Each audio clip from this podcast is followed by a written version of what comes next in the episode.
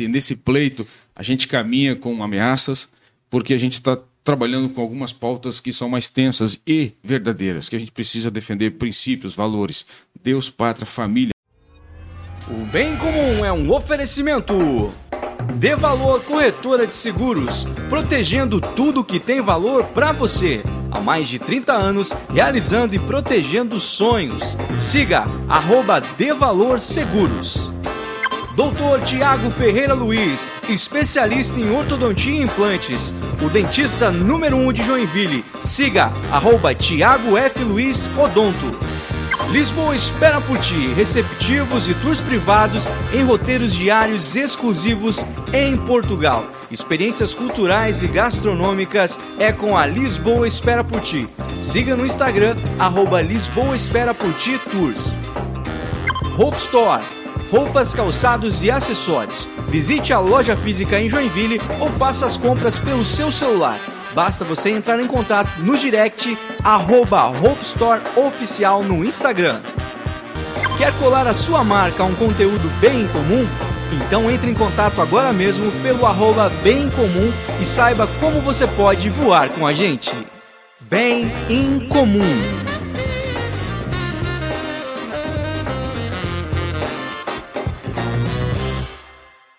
Olá, seja muito bem-vindo ao Bem em Comum. Nós estamos hoje para bater um papo com mais dois candidatos aqui de Joinville que estão se colocando à disposição, mais dois novatos aqui se colocando à disposição para que vocês conheçam eles, conheçam as propostas, as intenções com o nosso estado, com o nosso país e, quem sabe, elejam esses caras aqui. Hoje estamos aqui com o conhecido famoso é, jornalista Elber Sá e com também conhecido é, policial militar, Sargento Nobre. Sejam bem-vindos vocês dois aqui. Cara, obrigado mesmo, tá? Por ter convidado a gente. É uma honra para a gente conversar com mais pessoas e falar mais da nossa, do nosso projeto, do nosso trabalho. E é o que a gente pretende sempre qual que é a minha câmera? Aquela lá? Essa aí. Essa ali? Mas tu gosta de falar com câmera, né? Ah, cara, tô acostumado com Sem isso. Sem um TP irmão. aqui, quero ver tu é. se virar, vai. Ah, querido, é. vou te falar um negócio, vou te falar. Ei, pouco sabe, o Nobre tá aqui. Ei, algumas vezes o TP caiu e a produção fala no ponto assim, toca toca. O cara de casa não precisa saber que tem problema. É o cara fechando linguiça. É, é maior frio Joinville, hein, galera? Viu? Virou não, o tempo. Não, ou põe na tela, põe na tela, quero ver. Corta, corta pra Obrigado, irmão. Tamo Vai, junto. Vamos lá. Seja bem-vindo, Sargento. Bom dia, Rafael. Bom dia a todos que estão acompanhando a gente, né? Uma grata satisfação. Como diz o Elber, precisamos ser conhecidos e as pessoas precisam conhecer o nosso projeto, as nossas ideias e aquilo que a gente quer fazer, não só por Joinville, mas por toda Santa Catarina. Que legal. Sejam bem-vindos. A gente sabe que nesse, nesse período de corrida eleitoral aí, pra galera que é do a galera que é candidatos a deputados, é tempo de TV é corrido, é pouco é. tempo de rádio também. Então, para falar as propostas, é muito mais no tete a tete, né? O cafezinho é bom. O café é bom? Foi tu que passou o café? É, claro. Rapaz, já dá para casar. Ah, e, e, a gente sabe que o tempo é corrido e você não tem tanto espaço para falar sobre tudo, assim. Até porque Sim. quando tem tempo de juntar uma galera e trocar uma ideia nas empresas ou em, é em reunião de amigos, tem que ser sucinto, tem que ser objetivo. A famosa visita de médico, é, né, passa muito rápido. É, né? e também não dá porque você se incomoda, né? Parece que você tá atrapalhando, né? É, e aqui vocês vão ter tempo, então, para falar sobre muitas coisas. Aqui eu espero que seja uma oportunidade, um tempo bacana para as pessoas conhecerem vocês, o que, que vocês pensam, principalmente em relação às pautas que são muito sensíveis ao joinvilense, aos conservadores, que são a maioria do nosso público, e aos brasileiros, tá bom? É, a primeira pergunta que eu queria fazer para você, Sargento, que a gente já vem conversando aqui já faz uns 15 minutos, mas eu queria que você contasse para a galera que não te conhece, ou até para que te conhece a partir, do, a partir da, da farda, sim, sim. qual que é a tua história, como é que tu chegou aqui, até o ponto em que você se interessou por política e decidiu vir candidato. Show de bola, Rafa. É, eu sou natural de São Paulo, mas cheguei aqui com 19 anos de idade. Hoje eu tenho 47 anos, né? 47 anos não parece, mas. parece 49, né? Um carinha de 46. 50, né? é, tá bom, tá bom.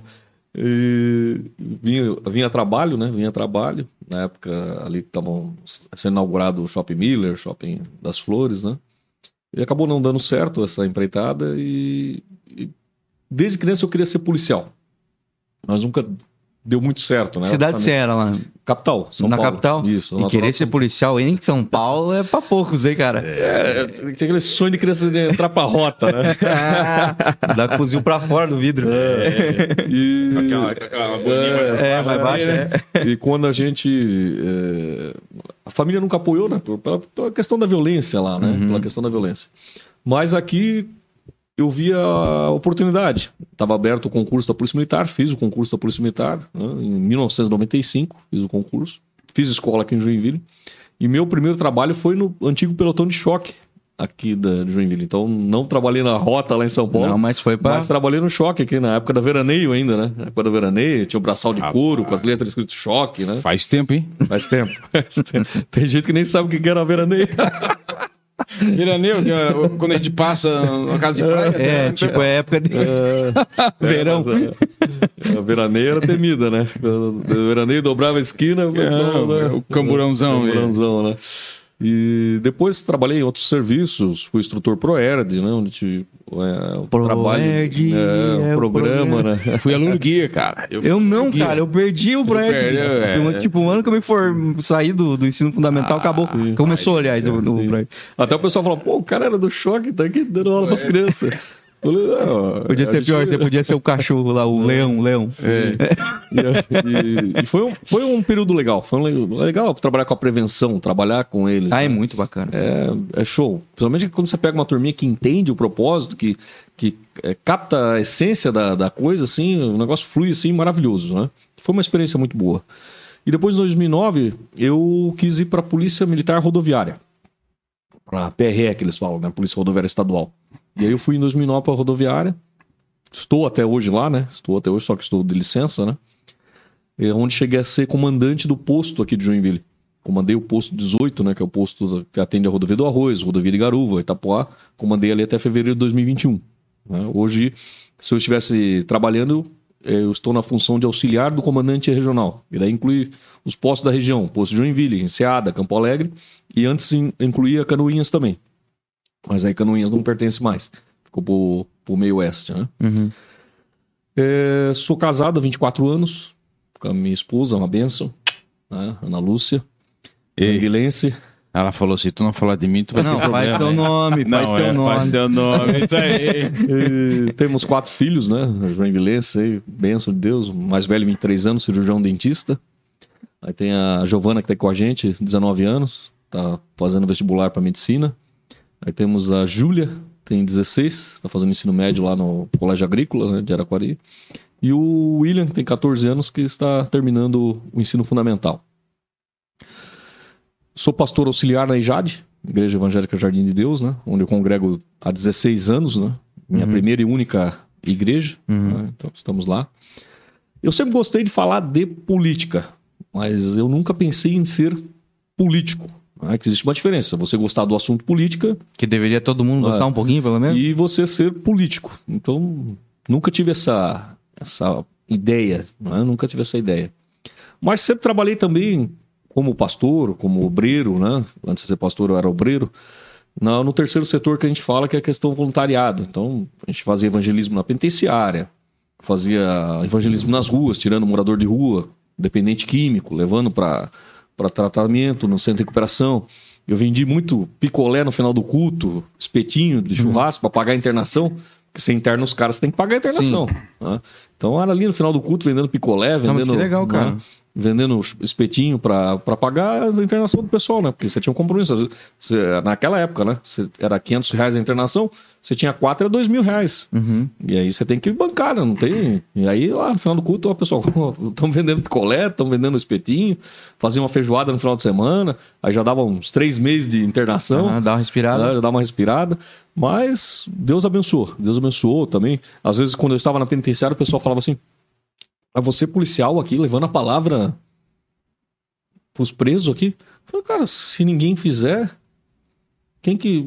A sociedade já tá, desculpa, né? Um inferno. Uhum. Se ninguém vir aqui resgatar as almas, vai só ficar pior. Uhum. né? Eu não tenho problema nenhum. E esse sistema, se retro, esse sistema se retroalimenta, cara. né? Eu falei, eu Então não a tenho chance de você romper o ciclo é. Eu não tenho problema de prender, fazer meu trabalho como policial. Mas se também do outro lado eu puder levar uma palavra para que essa alma mude de vida, que tem esperança, Uhum.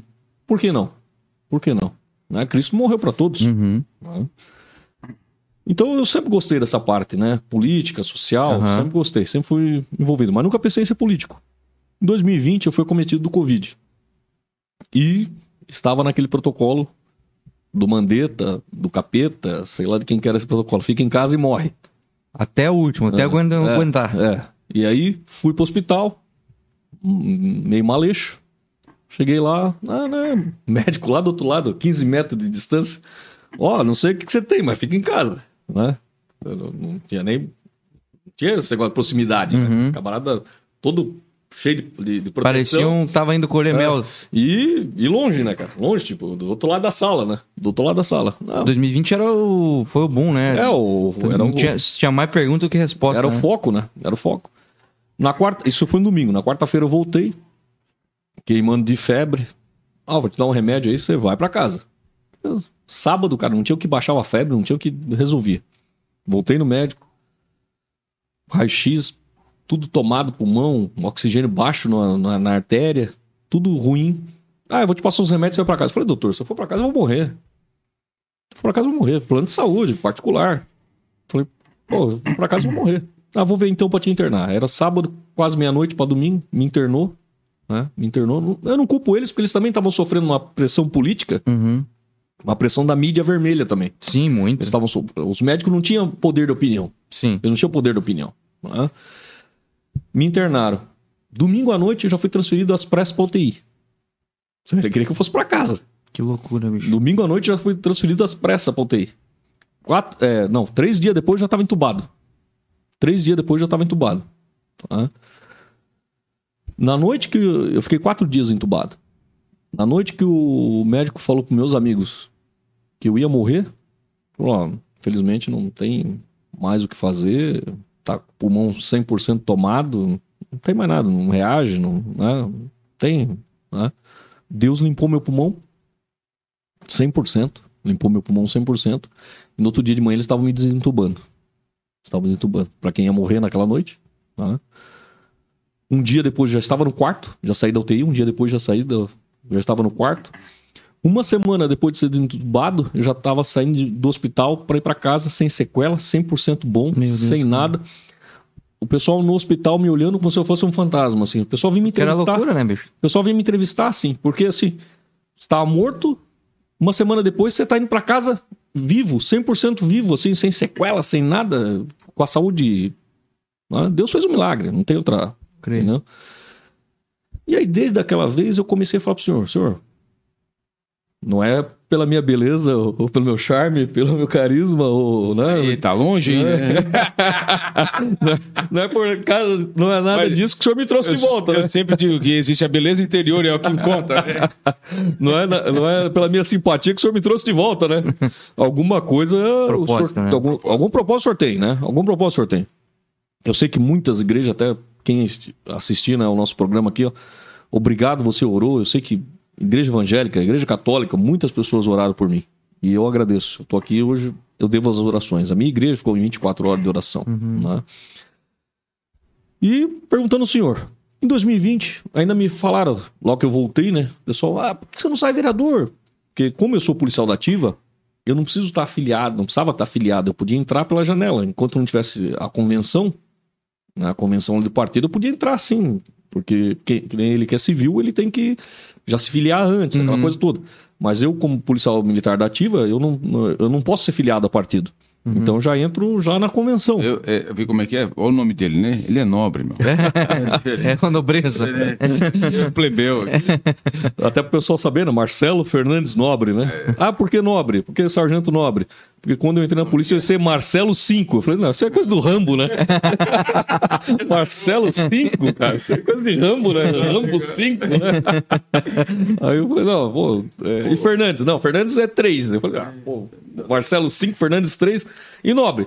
É, é, mas Nobre é bem esquisito. Não, não, é meu sobrenome. Aí, não, não, então tá. Aí fui soldado nobre, sargento, é, o cabo nobre e hoje sou sargento nobre, né? Então, não tive interesse, não tive interesse. E esse ano novamente começaram, pô, vai sair, não vai sair. Mas a mesma Não. galera, não? Sim, a mesma galera, Uhum. né? Amigos ali. Porque como você é pastor, como você já foi chefe na polícia, como você já foi comandante, já tem, você tem um perfil de liderança. Deus nos dá esse dom né, da liderança. Eu vejo que tudo é um dom de Deus. Sim. A comunicação, a liderança, tudo é um dom de Deus. Né? E o pessoal identifica. Aí, ah, pô, por que você não sai? Por que você não sai? Eu de novo falei, ó, não tem interesse. Não tem. Mas eu pensei comigo, poxa, eu não fiz uma coisa importante, orar sobre o assunto. Uhum. E aí comecei a orar. Comecei a orar, orar, orar, orar. E um dia eu, eu orando, o senhor me trouxe aquela frase que a gente conhece bem, que eu até brinquei, porque quando eu vi na, no- na página dele, eu falei assim, ó, acho que o Elber me copiou, né? E que é aquela frase do Edmundo Burke, que diz, né, é, para o mal triunfar, basta que os bons não façam nada. Mas se isso queimou no peito mesmo, queimou. Aí eu falei, pai, eu sei que bom só tem o senhor. Eu sei Detalhe, disso. Detalhe, eu não conhecia o nome. É verdade. Eu conheci depois. Eu falei assim: bom só tem o senhor. Bom só tem o senhor. Mas, né, eu entendi o recado. Eu entendi o recado. Só que vamos ter alguns detalhes. O senhor vai ter que convencer minha esposa, porque esse ano eu me aposento da polícia. Eu só vou ficar dando aula, eu sou pós-graduado em trânsito, como eu falei pra ti, né? Sou pós-graduado em trânsito, sou pós-graduado em gestão de pessoas. Eu dou aula nos cursos de formação de instrutor da autoescola, diretor da autoescola, formações de agentes de trânsito. Eu formei os últimos guardas municipais aqui de Joinville, Balneário Camboriú. Ah, então é com você que eu tenho que falar. né? Então, assim, eu sou professor nessa área. Então, a minha ideia, como professor, como pastor, é ficar ali. E eu ia ter mais tempo para a família, né? Eu falei, o senhor vai ter que convencer a minha esposa. E o senhor vai ter que convencer meu pastor. Que em 20 anos de Jade, o pastor Faquini, ele nunca apoiou ninguém ostensivamente. Uhum, Nunca apoiou. E ele vai ter que me apoiar. Só que não é esse apoio, ah, eu te abençoe, tchau. uhum. Eu vou pedir para ele fazer um vídeo, eu vou pedir para ele me abençoar né, na igreja, né? Não pedir voto porque é, é crime eleitoral, mas Uhum. me abençoar na igreja, aquela coisa toda, né? Uhum. Fui falar com a esposa.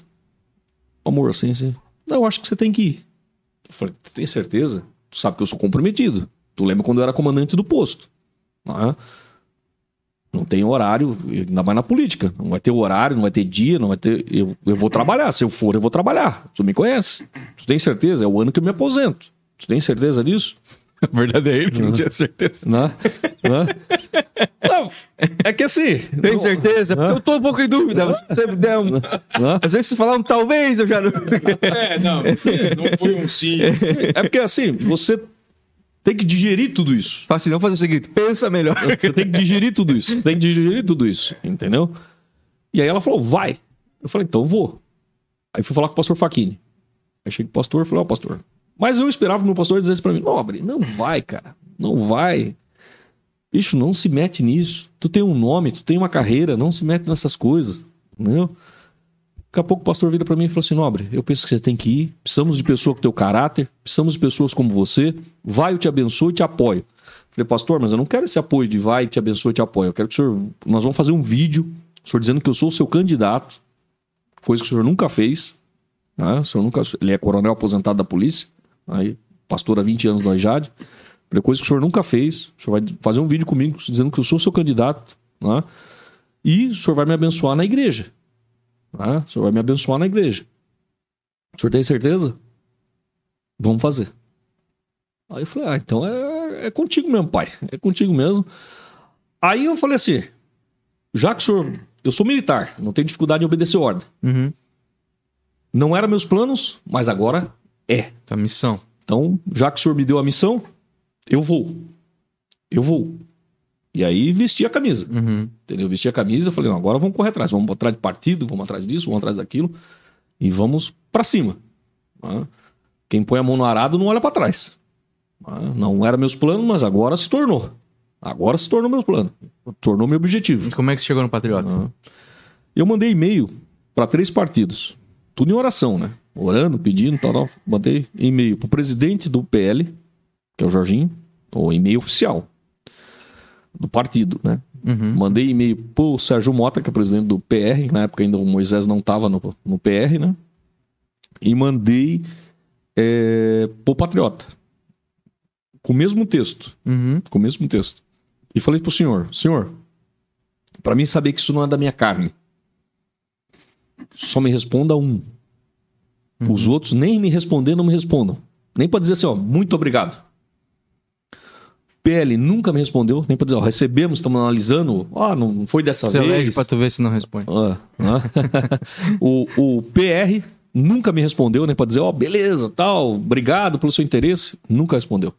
E o Patriota, isso foi final de março. Você vê que é tudo louco o negócio? Isso foi final de março. Isso foi final de março. né? O meu comandante, ele estava respondendo pela companhia de Blumenau, que daí pega o posto de Blumenau, Gaspar, Taió e Aurora. E eu tava viajando com ele na época ali, o nosso comandante regional. Quando eu falei para ele que tava indo pra política, ele falou assim pra mim, cara, mas tu nunca falou nisso. Eu falei, é porque não era meu plano. Mas agora é o plano de Deus. E eu vou. E eu vou. E aí, falei essa história pro, pro Wanderson, que é o presidente do partido, né? E no dia 11 de abril, ele entrou em contato comigo. Falou, ó, quero te conhecer, vamos, vamos é, conversar. E aí começou, começou toda a história, começou toda a história. Uhum. E eu pedi para Deus também, eu falei, senhor, eu quero ir num partido que tenha os valores, né? Princípios, né? Os princípios, porque senão não dá. Senão não dá. E eu sempre deixei claro com eles, pessoal, eu tô indo numa missão, eu tô indo por Deus. Deus trabalha com princípios. O diabo trabalha com legalidades. Então eu vou do meu jeito. Eu vou do meu jeito. Porque assim. É, é difícil dizer assim, mas é- é- eu não tenho dificuldade em cumprir missão. Sabe? O, o- militar ele tem isso mais fácil, entendeu? Uhum. Claro, eu trabalhei com colegas que não. não dava pra dizer a mesma coisa. É, não é Entendeu? padrão. Não, não é padrão. Mas eu sempre tive esse. Tudo que eu. Na igreja, onde eu estive, Uhum. me dê a missão e eu vou até o fim. Entendeu? Eu vou até o fim e vou cumprir essa missão. Então eu deixei isso claro para eles. Pessoal, agora é o meu objetivo. Eu vou e vou fazer a vontade de Deus. Eu não vou fazer a vontade de homens. Eu deixei bem claro pro partido também. Uhum. Então, né? nunca me ofereceram nada de errado também, nunca me colocaram nenhuma bola cruzada, né? Mas né, eu já deixei claro meus termos, né? Uhum. Já deixei claro meus termos, né? Mas muito menos louco que o Cabo da Ciolo, o Sargento Nobre, né? De, É, de- mas, de olha, militar e crente, ele é o mais são. pastor, né? É o mais são, né? É, o mais... o Cabo da Ciolo deixava a gente um pouco em Não, choque. Você é. falava, meu Deus do céu, irmão, dá uma segurada que você tá... Ass... Tava indo bem, agora você começou a me assustar.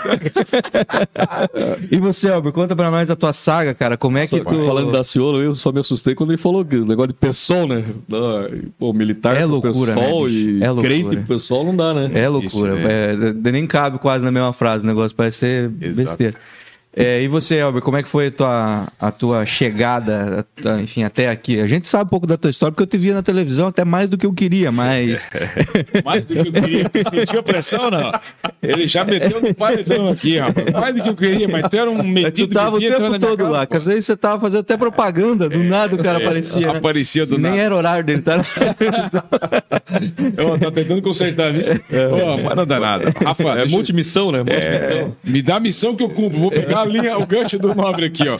Fera, deixa eu te falar. Eu tô há 18 anos na área de comunicação. Comecei no rádio, na 107, com o pastor Edson Bruno. Foi um mestre. Foi o cara que me Agora notícias do mundo É, mutável. do mundo mutável. E ele é um cara que, que, que me ensinou como fazer rádio. É. E, e de lá para cá a gente veio numa crescente. Nós, eu fiquei quatro anos como voluntário da 107, trabalhando como representante comercial, mas sempre fui da área de comunicação. Depois fui pro, montei uma produtora, depois fui para uma televisão, uma TV Babitonga que não existe mais, é TV fechada. Comecei a trabalhar com a comunidade lá na TV Babitonga. Depois fui para a TV Brasil Esperança, trabalhei com o Jair da Belém, meu amigo Jair da Belém, é, que está se um recuperando, está um se desse recuperando do Covid, né? Sofreu. Eu tenho, inclusive, eu estive num, num evento aí que fizeram em apoio, em homenagem a ele.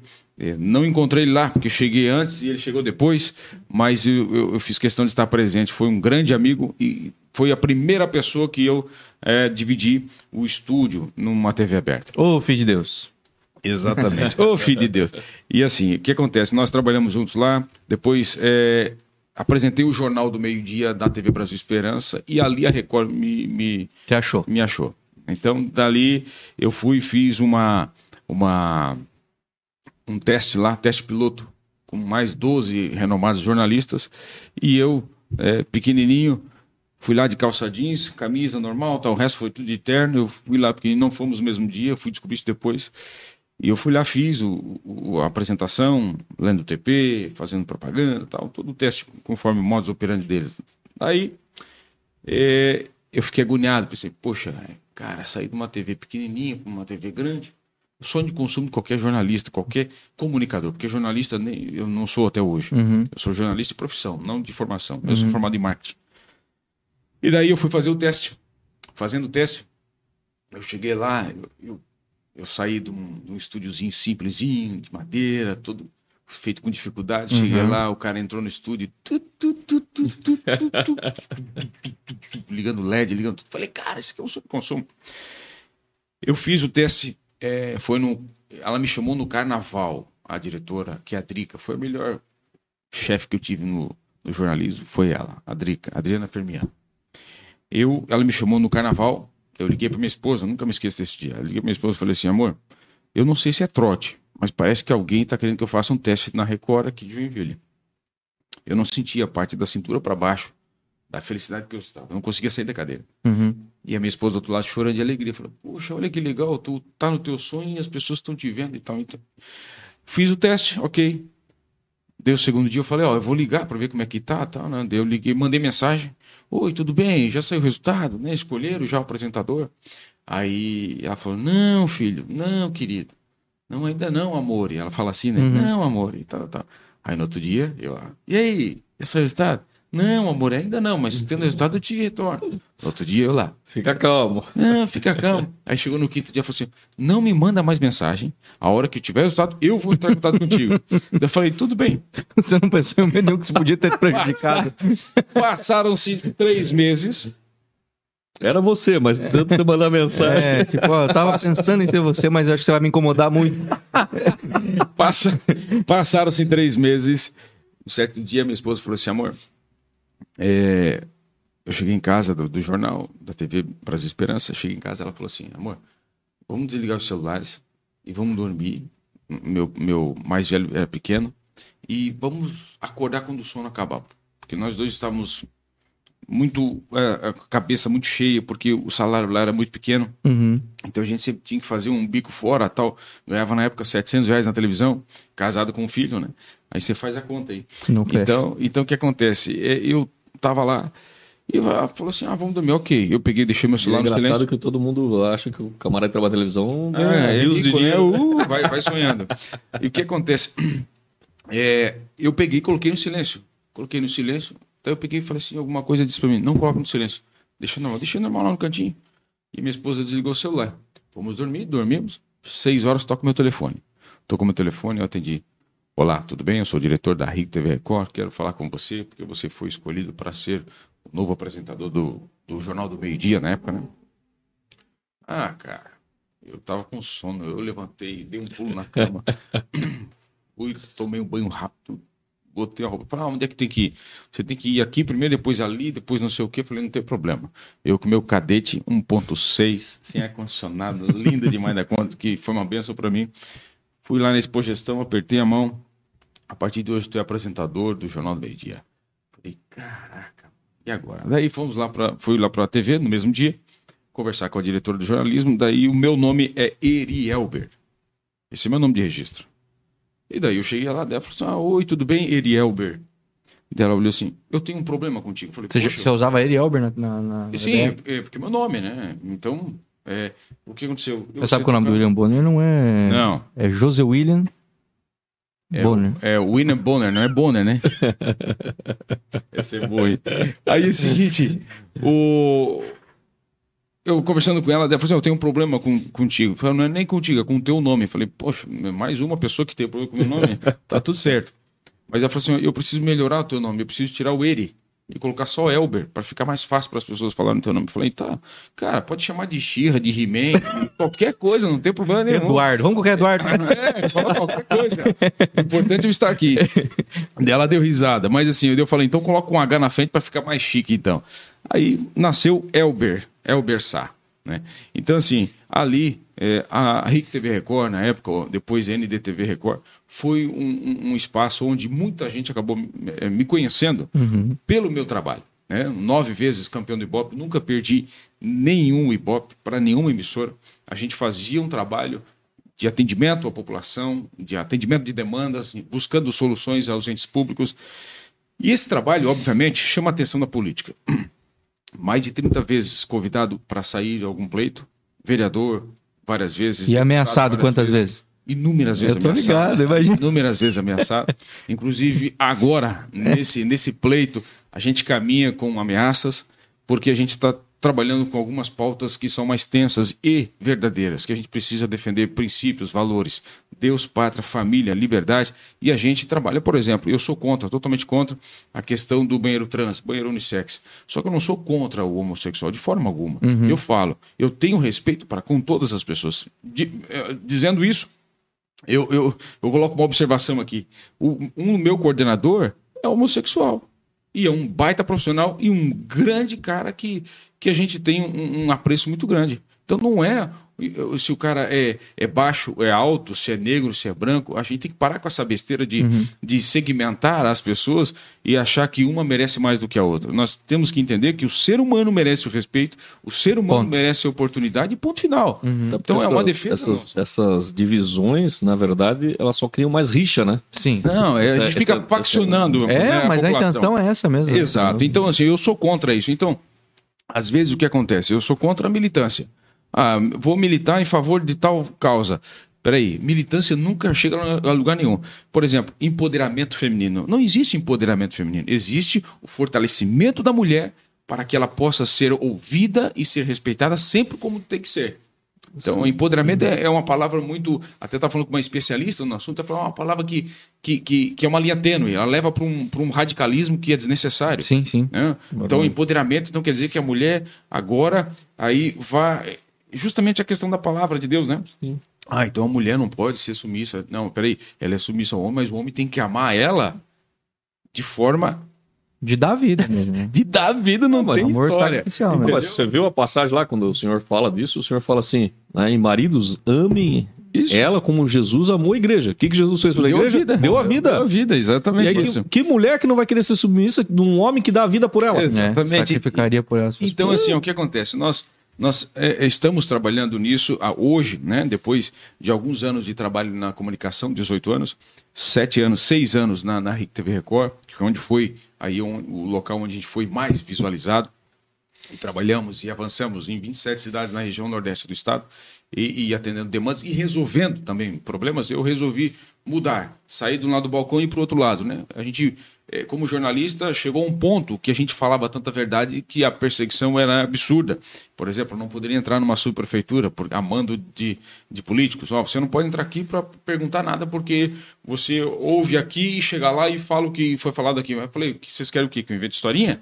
Inventar historinha a gente Eu, não inventa. eu já te encontrei nessas quebradas aí. É, Então, então isso acontece muito. Então o que acontece? Eu falei, ó, eu vou para o outro lado do balcão. Outro lado do balcão para quê? Para justamente brigar por situações onde nós temos que trazer investimentos na saúde para Joinville. Ah, você fala, pô, cara, mesma coisa, assunto dos velhos políticos que promete um monte. Ah, acelerar a BR-280. Sei lá. Não, mas vamos lá, vamos a dados. Por exemplo, reajustar a tabela SUS. Há quanto tempo não é feito isso? Há mais de 10 anos. Sabe o que, que repercute isso eh, negativamente para a saúde no Brasil? Menos 34 mil leitos para os hospitais por conta da, do engessamento, não, da uma- parada Uma conta que não fecha. não fecha, não adianta. Então o que acontece? Se eu reajusto a tabela SUS, eu tiro, eu disponibilizo mais 34 mil leitos, eu forneço às pessoas exames, a a questão de, de terceirização de exames que é necessário, muitas vezes não o, o- o hospital público ele não consegue atender a demanda, é feito de forma tranquila e célere e as filas diminuem consideravelmente. Outra coisa, você sabe que o Hospital São José, o, o, o- Joinville arca com 40% do orçamento da cidade para pagar a conta do hospital que não é municipal, é regional. É, tinha E que aí? a E conta aí? tem que ir pra Floripa. Aliás, Sargento Alguma coisa- Boa sorte pra você, mas. Então, é um trabalho em Ah, tanto. é uma briga nossa. É uma É uma briga nossa. nossa. Então o que acontece? São situações que a gente vai brigando sempre. Mas vamos lá, voltando é, é, é, à minha história. É, eu sou 18 anos casado com a mesma mulher, tá? com a mesma esposa. Vou fazer igual o Nobel. Te amo, linda. Faz teu nome. É, tenho dois filhos maravilhosos. Viu? Aprendeu comigo, aprendeu comigo. Dois filhos maravilhosos. Um gringo. o Benjamin, de 11 anos, que nasceu em Joinville, e o Isaac, que nasceu nos Estados Unidos. Ele nasceu lá, a gente ficou seis meses lá, eu fui para estudar, conhecer. Que tu não voltava mais. Não, a gente, eu fui com, com data marcada para voltar. E a gente ficou seis meses, que é o status do visto lá, e voltamos, né? Então, assim, são, é uma família maravilhosa que Deus me concedeu e eu luto todos os dias, primeiro, porque Deus me dá força e porque eu preciso olhar para os meus filhos, como já aconteceu, e ele olhar para mim assim, pô, pai, tu é guerreiro, né? Poxa, que legal, eu quero estar andando contigo, pai, isso é muito Verdade. gostoso. Porque o legado que a gente deixa para nossa família é importante demais, porque isso reflete para a Sim. população de forma descomunal. Uhum. Descomunal. Então, o que acontece? Eu, Elber Sá, hoje, é, você viu na rede social, estou recebendo, recebendo retaliação, estão tentando lacrar o meu comitê. Já Que, aliás, boa localização do teu comitê, hein, Albert? Ótimo. Você tá de brincadeira. já, já deram amantes, já inventaram historinha dizendo que eu tô devendo para Deus e todo mundo, que eu, que eu faço, que eu desfaço. Eu sei que o jogo é sujo, eu sei. Mas daí o cara pergunta, é, até um cara vem me criticar, é, porque cristão bom é dentro da igreja. Eu falei assim, cara, ser cristão dentro da igreja é fácil. Nossa, mamão com É, açúcar. mamão, com açúcar. Agora eu quero ver você ser luz na escuridão. Você ser sal na terra. Sai das quatro E paredes. se a igreja e não se fora. meter, se a igreja não se meter na política, a política vai se meter na igreja. É inevitável. E- Então, vai calar a acontece? igreja. O, o- o- quando me convidaram para sair pelo Patriota, primeiramente a gente foi convidado pelo senador Jorginho Melo para sair a deputado, e depois, é, mas não do PL, num partido pequeno que viesse caminhar junto com, com, com o PL, com o presidente Bolsonaro. Não deu certo porque é, é, nós fizemos um trabalho com republicanos, começamos a construir isso agora em janeiro. Só que daí o, o governador Moisés foi para republicanos e eu falei: não, tô saindo fora. Vazei. Entrou por uma porta e saiu por outra. Vazei. E assim, o presidente do, do republicano, sabendo que eu não sou a favor do atual governador, da, da- da- do seu trabalho, ele disse: "Ô, Elber, fica tranquilo que nem dei entrada no TRE do teu cadastro, do teu registro. Falei assim: ótimo, gostei de ti, beleza. Aí fui pro Patriota, fui convidado, o Fábio e também o Euclides, que são é, articuladores é, do Estado e também nacional, e também o Wanderson, que era, na época era o presidente, é, articularam e falaram, não, vamos, vamos para o Patriota, que é um partido pequeno, é um partido que vai aí eleger um federal e dois estaduais. Você está na frente de dois eleitos, é, em nome de Jesus. Estamos trabalhando para isso. Glória ao Senhor. E, e o que acontece? É, é, é, esse trabalho de filiação foi um trabalho muito engraçado, porque eu, eu saí do Republicanos no penúltimo dia antes do período para fechar. No último dia, o patriota, eu no telefone, dá, dá cadastro aí, imprime aqui. Eu parei num comércio, imprime a filiação e tarará, eu bati foto, mandei. O negócio, assim, foi, foi, foi muito louco. Mas eu queria estar alinhado com o partido que estivesse fechado com o nosso presidente, nosso presidente Bolsonaro. Esse sempre foi o nosso intento, porque eu sempre fui bolsonarista, não caí de paraquedas aqui. Então, porque a gente, é, obviamente, né, a gente, primeiro a gente olha assim, ah, poxa, é, o cara que defende a família, já tu já olha, não, é, é- é da direita, é, defende a família, defende os valores, é, como Deus, como, é, por exemplo, eu, inúmeras vezes, em algumas emissoras de televisão, eu falava a palavra Deus e eles mandavam eu calar a boca. Não, não, não, não fala Deus, tá falando muito Deus, para de falar Deus. A gente sabe que isso acontece. Então, se eu estou ali defendendo isso, obviamente porque eu sou de direita, e sempre fui bolsonarista, porque eu sou, eu, eu sempre digo, é, o nosso presidente Bolsonaro, pode falar o que for dele, até ele fala isso, né? Ah, mal educado, porque é grosso, porque não sei o quê, mas está lá fazendo o que precisa ser feito para o nosso Brasil crescer. Os números mostram isso. E a gente tem que valorizar isso. Porque antes roubavam, pintavam e bordavam. Ah, porque eu tenho, eu compro picanha. Peraí, qual é o contexto que você está falando isso, cara? Vamos ver os contextos aí. Não fecha a conta se tu analisar o contexto, onde tem guerra, onde tem pandemia, Não, onde não tem é uma nem coisa. justo. Isso, isso só não é justo gancho fazer essa do- análise. Pegar o gancho do Elber, nós viemos, nós viemos de uma crise econômica, uma crise econômica, Brasil quebrado, né? uma pandemia, uma pandemia e uma guerra. Uhum. E não faltou dinheiro.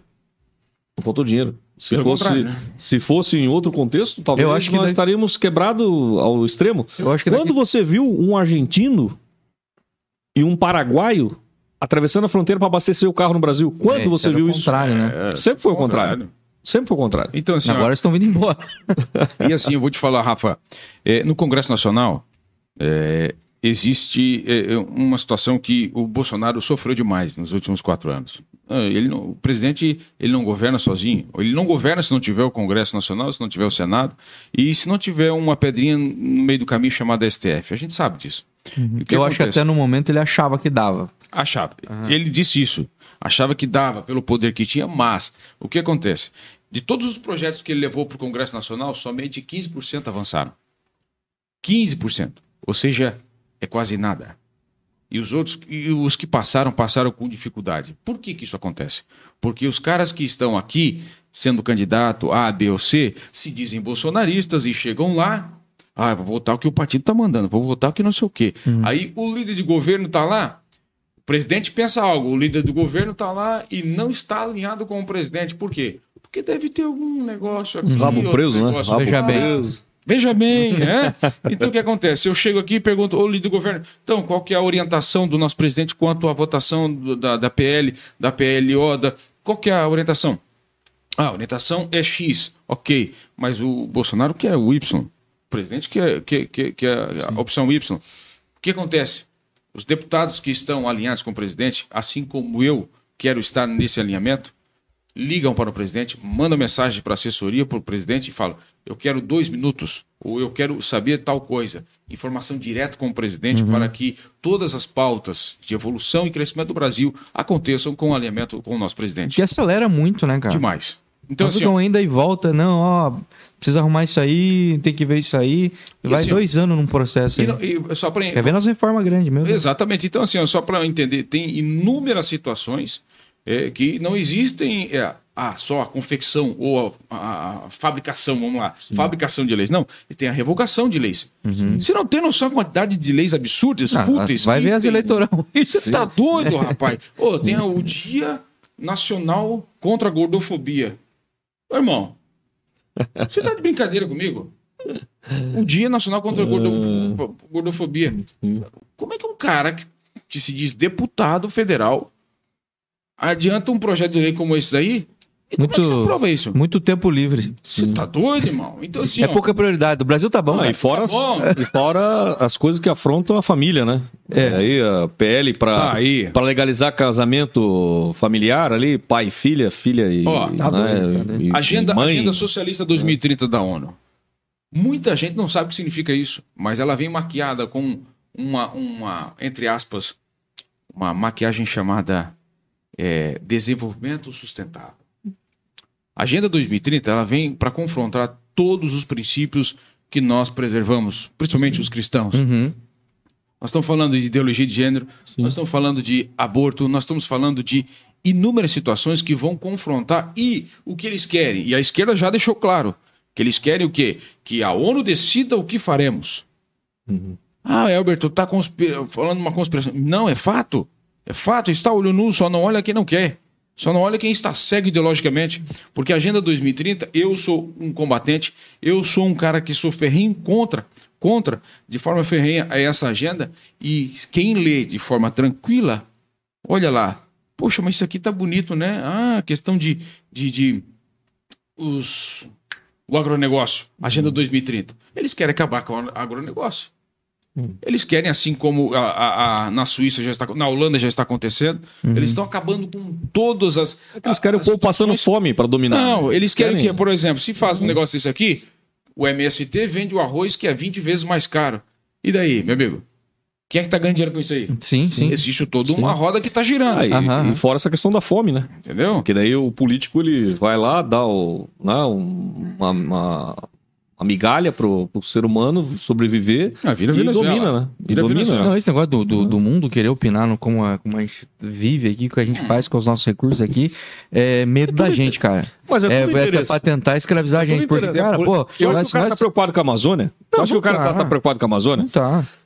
Ah, Pega eu- lá, pega lá o camarada. Tinha que estar preocupado na época Não, que tinha mato lá no Pega país lá, o dele. camarada, pega lá o camarada lá na Alemanha lá. Pega o camarada na Alemanha lá. Aí ele põe o carrinho elétrico dele na tomada lá. Ó, eu sou ambientalista, tô cuidando aqui do carrinho elétrico. Aí segue a tomada, segue a tomada. Aí vai lá na termo, é que gera na isso aí? termo lá, carvão queimando lá, poluindo tudo. Olha Então, só. ah, cara, é hipocrisia, né? É hipocrisia, cara. E Eles estão de olho na nossa Amazônia porque tem debaixo do solo. Riqueza. A maior bacia de petróleo do mundo fica na Venezuela. Anos atrás eu não sabia disso. Uhum. né? Se você pegar país mais rico do mundo nos anos 90, Venezuela. Uhum. O que é uma Ah, grande loucura. É, né? É, é um Ah. contrassenso, né? E, é, do- desculpa, do mundo não, da, da América. Desculpa, não, do mundo não, eu falei besteira. Mas da América do Sul, era a Venezuela. Era o país mais rico. Era, amigo mais, era o país mais rico. A maior bacia de petróleo é deles. Eu pensava, eu pensava na, na minha ignorância que era lá para os árabes, né? A maior bacia deles. E isso se estende para onde? Também para a Amazônia. Uhum. Então, ninguém está interessado Não, os em proteger a Amazônia. Eu tava falando Só ontem- interessado na riqueza. que tá lá. viajando de helicóptero. É, eu estava falando Muito ontem, eu tava falando ontem com um amigo meu especialista em, em geologia e nós estávamos conversando sobre essa questão de, de, de, de terra, de água, chuva e tal. É, é, e ele contando para mim que a, a esquerda ela adora trabalhar com uma política do cagaço. Ou seja, vamos falar, vamos fazer uma narrativa onde as pessoas é, temam pelo oxigênio, temam pelo Sim. ah, vai ter, vai o, ambiente vai se voltar contra nós como um dragão e vai comer tudo a gente. É, é, todo o pessoal, é assim que eles fazem. Por quê? Ele falou assim, cara, tu pode pegar a Amazônia e pelar ela inteirinha. A chuva não vai parar de cair naquela terra e a terra vai voltar tudo, o, o, o- os- a árvore, as plantações voltam tudo, porque aquela terra é abençoada. Uhum. E Não é, não é. A, a- ele perguntou assim: a Amazônia vem antes que a chuva ou a chuva vem antes que a Amazônia? Faz Ele sentido. fez essa pergunta. Ele deixando claro que ninguém é a favor de destruir a Amazônia. Não, não, não. eu- Não. o que eu quero dizer, a- a- a- o que eu estou falando é que tudo que estão falando da Amazônia, aquela coisa toda, é narrativa. É publicidade. Mas é Publicidade de minorias. Eles colocam a gente, pra gente sair de casa com luva de boxe. Exato. É. Exato. Você- sair de casa já assim, ó, ó, ó, se vier, eu já te dou. aham. É, é desse jeito. Então a gente, a gente, se você, eu, eu sempre digo que o Google ele veio para ajudar a gente a melhor escolher tudo aquilo que a gente entende como certo e errado. Antes era só o Jornal Nacional, era a TV aberta que enfiavam todas as verdades deles como verdades absolutas para nós. Emburrecimento, né? É, então o que acontece? Hoje nós podemos hoje fazer muitas pesquisas e verificar o que é certo, o que é errado sobre inúmeros assuntos. E eu sempre digo, você vai escolher um candidato, pesquise ele, Uhum. verifique o histórico dele, porque falar, falar, falar por falar, qualquer um pode falar. Uhum. Mas você pesquisar, fazer um, um retrospecto, dar uma olhada na história do cidadão, dar uma olhada no presente, verificar o, como é o caminho da pessoa, perfeito. Aí você vai ter uma análise muito mais Sim, coerente. por que, que o, o Lula fala em regular a mídia, regular a internet? Porque o- quando você adquire conhecimento, quando você adquire intelecto, você cria sua própria linha de pensamento. Aham. Então você não tem mais o pensamento da Globo, não tem mais o pensamento daquilo, da, do outro. Você tem o seu próprio pensamento. É. E aí você cria a sua própria verdade, Uhum. que é uma verdade em fatos e não em mentiras. Uhum. E isso incomoda, porque até ali você vivia sobre mentiras. Uhum. O camarada dizia que era B, mas não era B, era A, Uhum. mas você engolia como era B. Tanto que assim, ó, a- o intelecto da- de muito do nosso país foi destruído. O camarada chega lá no ensino médio, tem um diploma de ensino médio, não sabe fazer uma redação, não sabe fazer uma Verdade. fração, É, é sabe fazer uma porcentagem. Foi destruído. Eu tava, eu tava falando com um cidadão ontem. O Isso cara não é à sabia. O cara não sabia tabuada, irmão. Eu tô falando de um, de, de- de um rapaz de 17 anos. Caraca, bicho. Não sabia tabuada. Eu falei, irmão, tu faz o que na escola? A gente estuda o que tá lá. Aí, tio, tá lá, tio. Eu falei, pô, velho. Você não sabia tabuada, irmão. Eu com. Eu tava na- na- na- na- no quarto ano, a gente já sabia, tava quarto, quinto ano, já tinha tabuada na, na Mas se você dá um relógio analógico com um cara desse, ele se bate, então. Você tá doido, homem? Não, com o, no- o algoritmo romano. Nossa. Aí acabou. Aí acabou, já era. Mas tudo tem um propósito, né? Tem. Tudo tem um propósito, que é a dominação, né? É, É isso aí. Dominação. escravizar. Sim. Ô, gente, é, deixa eu perguntar pra vocês, a gente indo para as nossas pautas aqui de, de- de discussões que a gente acha que, que são relevantes e para saber a opinião de vocês. Muitas pautas é, que já são é, conservadoras, assim, acho que tá bem claro pra, pra galera, a gente vai provavelmente passar por cima delas, porque já tá bem claro, vocês são cristãos, são conservadores, como vocês pensam em relação... Vezes- às vezes isso não quer dizer muito, não, né? Não, não, mas uh, baseado no que eu penso aí, É, vocês... E baseado no que tu- a gente falou, né? É. É. Não, eu digo isso no, no geral. Não, não, não vai olhar pro verde e amarelo aí e botar de visual fechado, não, É né, cara? igual- Senão vocês vão fazer É merda. igual o camarada assim, ele diz, né? Eu sou defensor da família, eu sou defensor do casamento, do- do- do- dos filhos. Aí você vai ver lá, pô, mas o cara tá separado não sei quantos anos, já teve 500 casamentos, os filhos odeiam ele. Então, pô, pera aí, tem alguma coisa. tem alguma mas coisa dos outros ele quis dizer. É, ele quer dos outros. É, na verdade, ele tá pensando no geral, né? Maneira geral, Isso, os filhos dos outros, a mulher dos outros, a família dos outros, a igreja dos outros, o pastor dos outros, Tá padre tudo dos outros. certo. É, mas falar pra vocês sobre é, processo eleitoral. Vocês, primeira vez vocês vão brincar nesse, nesse game aí. é, e, e tem as regras e normas e o jeito como funciona esse negócio que é muito contestável, né? É muito, inclusive o chefe do bagulho todo aí, inclusive eu tenho, tenho falado muito dele, daqui a pouco, daqui a pouco nós estamos de tornozeleira aí. É, é, também não é lá nossa melhor pessoa que nós queria para estar lidando, co- coordenando a brincadeira. Não é o, o, o cara que a gente, o presidente da FIFA que a gente queria, né? Para É organizar essa Copa aí. É um camarada que nunca foi juiz, né? é verdade. É, difícil. Mas Mas começa assim, por aí, né? mas é, existem muitas coisas em relação ao processo eleitoral, começando lá pela questão dos partidos. A gente tem muito, né, cara? 38 partidos nesse Brasil. É muito fragmentado. Muito e a- e o, que eu, o que eu tenho falado é que não é só sobre a questão da quantidade de partidos que existem no momento. É que dentro do partido também existem muitos partidos. Que é uma coisa normal, você que foi para os Estados Unidos, dentro dos Estados Unidos, que Isso, tem dois isso, lados. isso. É normal ter essas discussões dentro de cada Republicanos e lado. democratas. Isso. Mas a cara tá acontecendo isso dentro de cada partido. Isso. Aí isso fragmenta muito mais. E aí isso deixa o cara muito mais instável Eu- em, em votar com um partido. Eu, porque. eu até uso outro nome. Dentro dos partidos está acontecendo assim, ó. Tá acontecendo assim, ó. Existe o radical e existe o liberal. Então existe aquele que fala, não, tem que ser por isso aqui. O outro puxa para outro lado, não, esse tem que ser por isso aqui. Então, assim, isso acontece constantemente. Isso é algo palpável, tá? É, e não é em um partido, são em todos, Todos, em todos os partidos. E assim, já existe, inclusive, para o ano que vem, é, já outras fragmentações, vamos assim dizer, de 38 para 45 partidos. E a gente tem que diminuir essa quantidade de Não, você partidos. tá louco. Não, mas já está tudo, já tudo... Mas tira o fundão, tira o, o fundo partidário que você já quebra. É, esse um- exatamente. Esse é um outro ponto que eu ia colocar, né? A gente vê também. Tem essa questão que o Weber falou, né? Que um puxa para um lado, outro puxa para o outro, né? Mas eu vejo também que tem essa questão também do dinheiro e do poder. Compensa. né? Dinheiro e poder. Porque daí eu sou presidente do partido, o outro também. Vai influência. Ah, né? Vamos fazer influência, vamos brigar pelo nosso. Aí tem um quinhãozinho, aquela coisa toda que a gente sabe que, infelizmente, é, não é o bem comum da sociedade que a gente quer, é o nosso bem comum, em, muitos, em muitos casos. É igual a gente vê, aí, ó, quando o sindicato era obrigatório, aí tinha um sindicato, vamos dizer assim, era um sindicato. Daqui a pouco aquele sindicato se des- desmanchava em mais 10 sindicatos. Ah, porque é o sindicato do não sei o quê, do, do apertador de parafuso, Isso. né? porque era só dos mecânicos. Aham. Aí depois do. Aí, não, não é mais só do mecânico.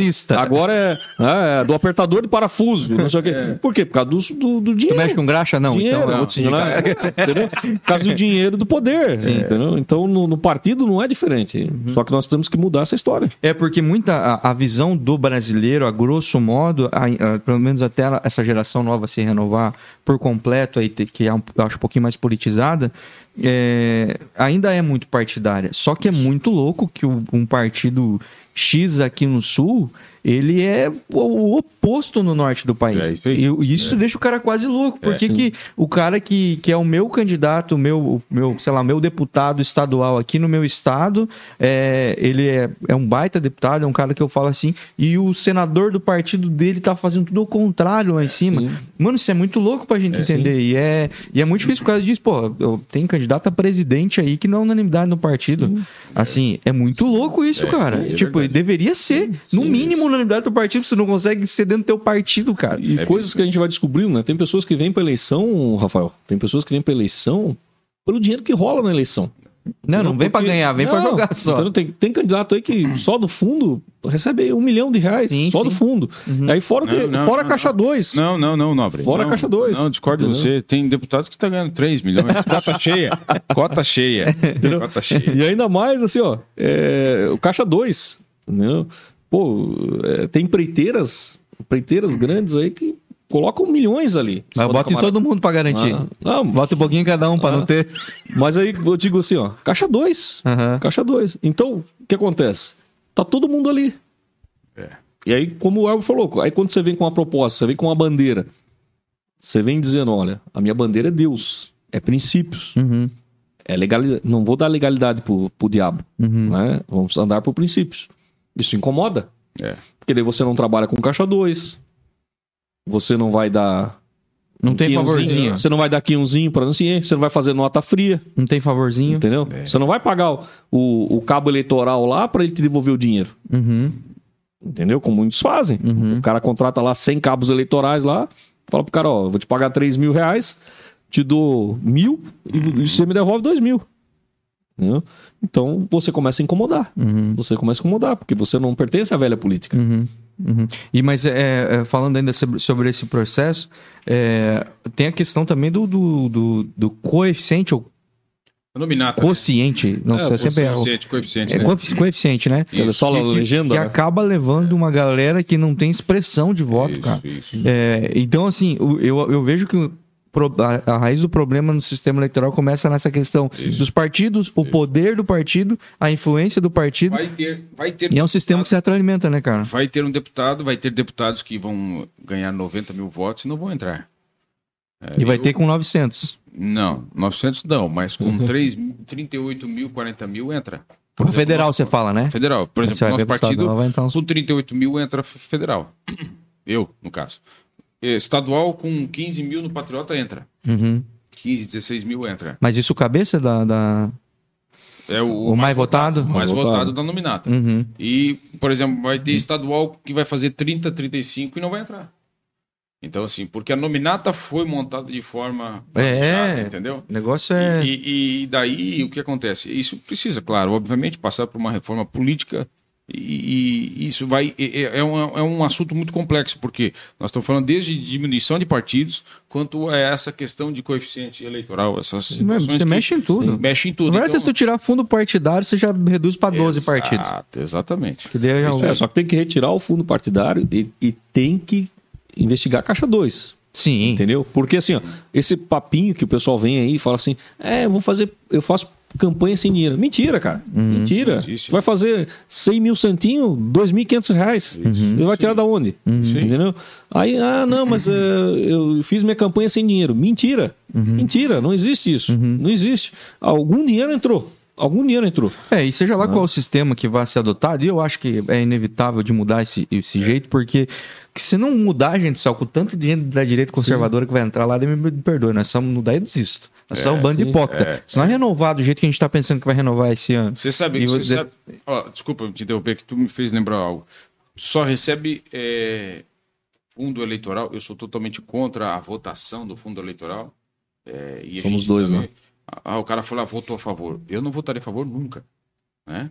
Eu votaria contra. Mas o que acontece é o seguinte: o Patriota, nosso partido, por exemplo, ele não tem direito ao fundo eleitoral.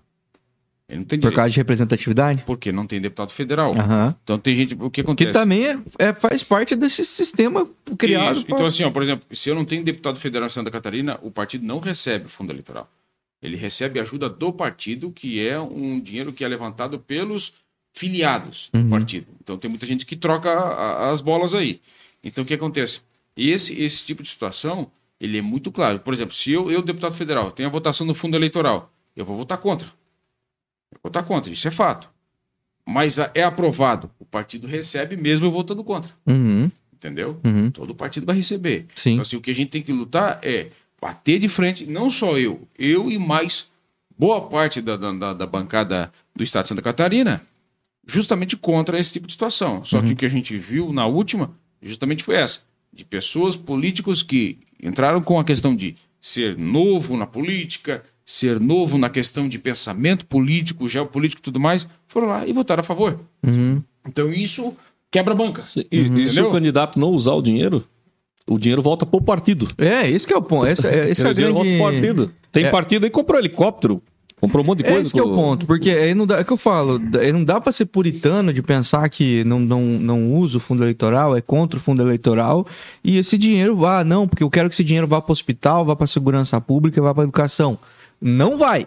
Tá, não vai. Esse dinheiro não vai voltar para lá. Esse dinheiro vai para lá a hora que tiver lei que determine. Por exemplo, você falou ali sobre é, fazer o reajuste da tabela do SUS. Existe uma lei que diz que você tem que dizer.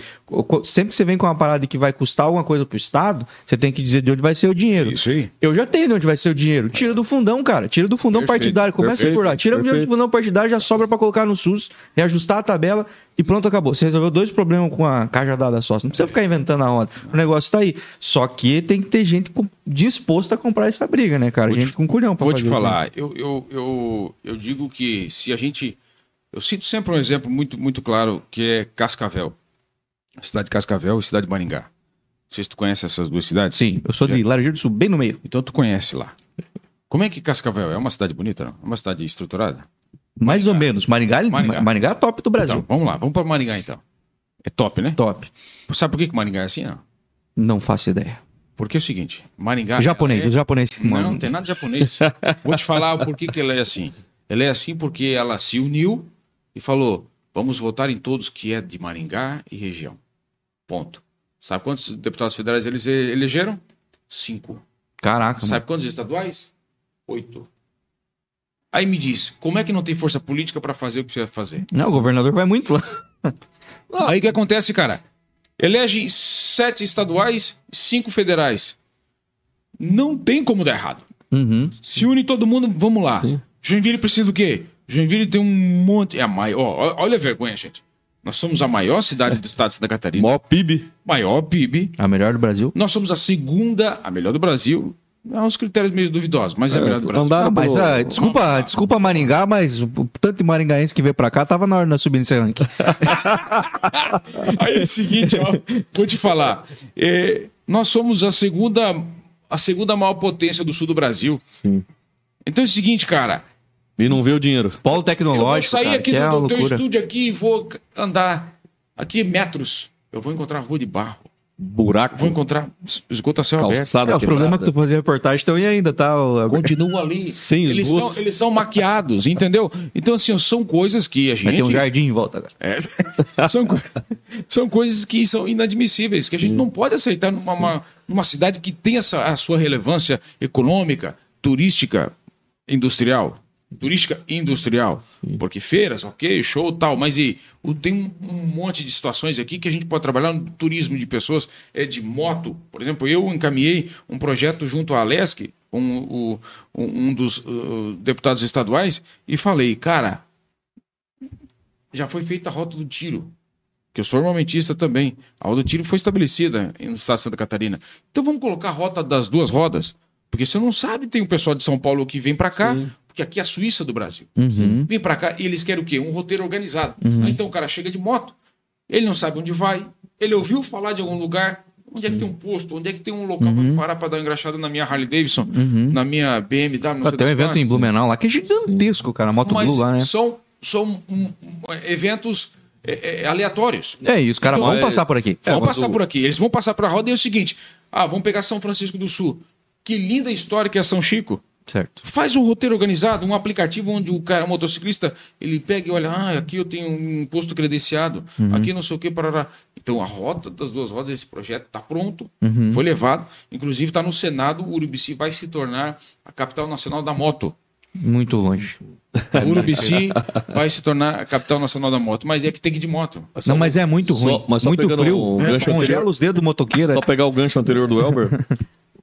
maior PIB, maior região. Tá saindo mais um porto em Itapoá. Tá saindo tudo aqui. Nossa região é riquíssima, nossa região norte. Aí 40 deputados na Alesc. 40. Tem quatro da região. Quatro. Nós deveríamos ter no mínimo 10 Sim, para concordo. trazer esse recurso para cá. Concordo, concordo. É, federal. Mas aí o que, que acontece? O pessoal daqui aí vota no cara do sul, Não, na não moça dá, do não sul, dá, não tem. do oeste. Ó, Nunca eu você estive- teve um cardápio tão vasto, gente. eu um estive- monte de tranqueira no meio, mas se Eu- vocês filtrarem bem aí... Eu estive em Balneário Camboriú, né? eu estou 30 anos em Joinville. Estive em Balneário Camboriú, dando aula para os guardas municipais. Eu tava passando numa rua lá, e aí vi lá eles fazendo esgoto, né? Eu falei, ah, pô, estão fazendo esgoto aqui, né? Joinville tá meio paradão. Não, nós estamos terminando. Eu falei, "Como- como terminando? Terminando o quê? Não, terminando a rede de esgoto. 100% Balneário Camboriú. Aí eu falei, não, não existe isso, cara. Não existe. Tu viu aquela draga lá que colocaram lá? Eu falei, não existe. Aí eu peguei e fui pesquisar. Fui pesquisar, tava com 99% de esgoto. Tem pouco mais de 50 anos a cidade. Pouco mais de 50 anos. Joinville vai fazer quase 200 anos. Nobre. Não- Tem 40% de esgoto. Ô, Nobre, tu viu que colocaram uma draga lá para fazer a limpeza? Sim. Para tirar o- a poluição do rio? Uma draga. Uma draga monstra. Aí, aí eu vou tocar num assunto que pode dar um auê, né? Por que não traz uma draga dessa para Joinville? pra limpar nossa cachoeira. Ah, cara, isso nunca vai acontecer, cara. Por que, que não, nunca vai acontecer? Ponto. É. Entendeu? É, nós, Nossa temos, um- nós temos um rica- grande problema que é aquilo que você falou. Já começa São José que come um dinheirama. Sim, sim. Aí falta dinheiro para asfalto. Esses dias eu tava passando ali na, na Valdomiro Zé Borges. 30 anos que eu moro aqui, era paralelepípedo, continua paralelepípedo. Aquilo já era pra ser asfalto. Uhum. Copacabana. Uhum. Copacabana vai sair agora. Então, Vai. por quê? Falta recurso. Falta recurso. Uhum. Porque não tem pessoas para trazer esse recurso. É, Seja o, deputado, seja o deputado federal, seja o deputado estadual. Isso. né? Porque nossa representação. Aí o camarada que é daqui de Joinville votou no camarada do Sul, na, na mocinha lá do. É, ela vai do, puxar do, pro quintal do dela. Oeste, É. lá do, do Vale do Itajaí.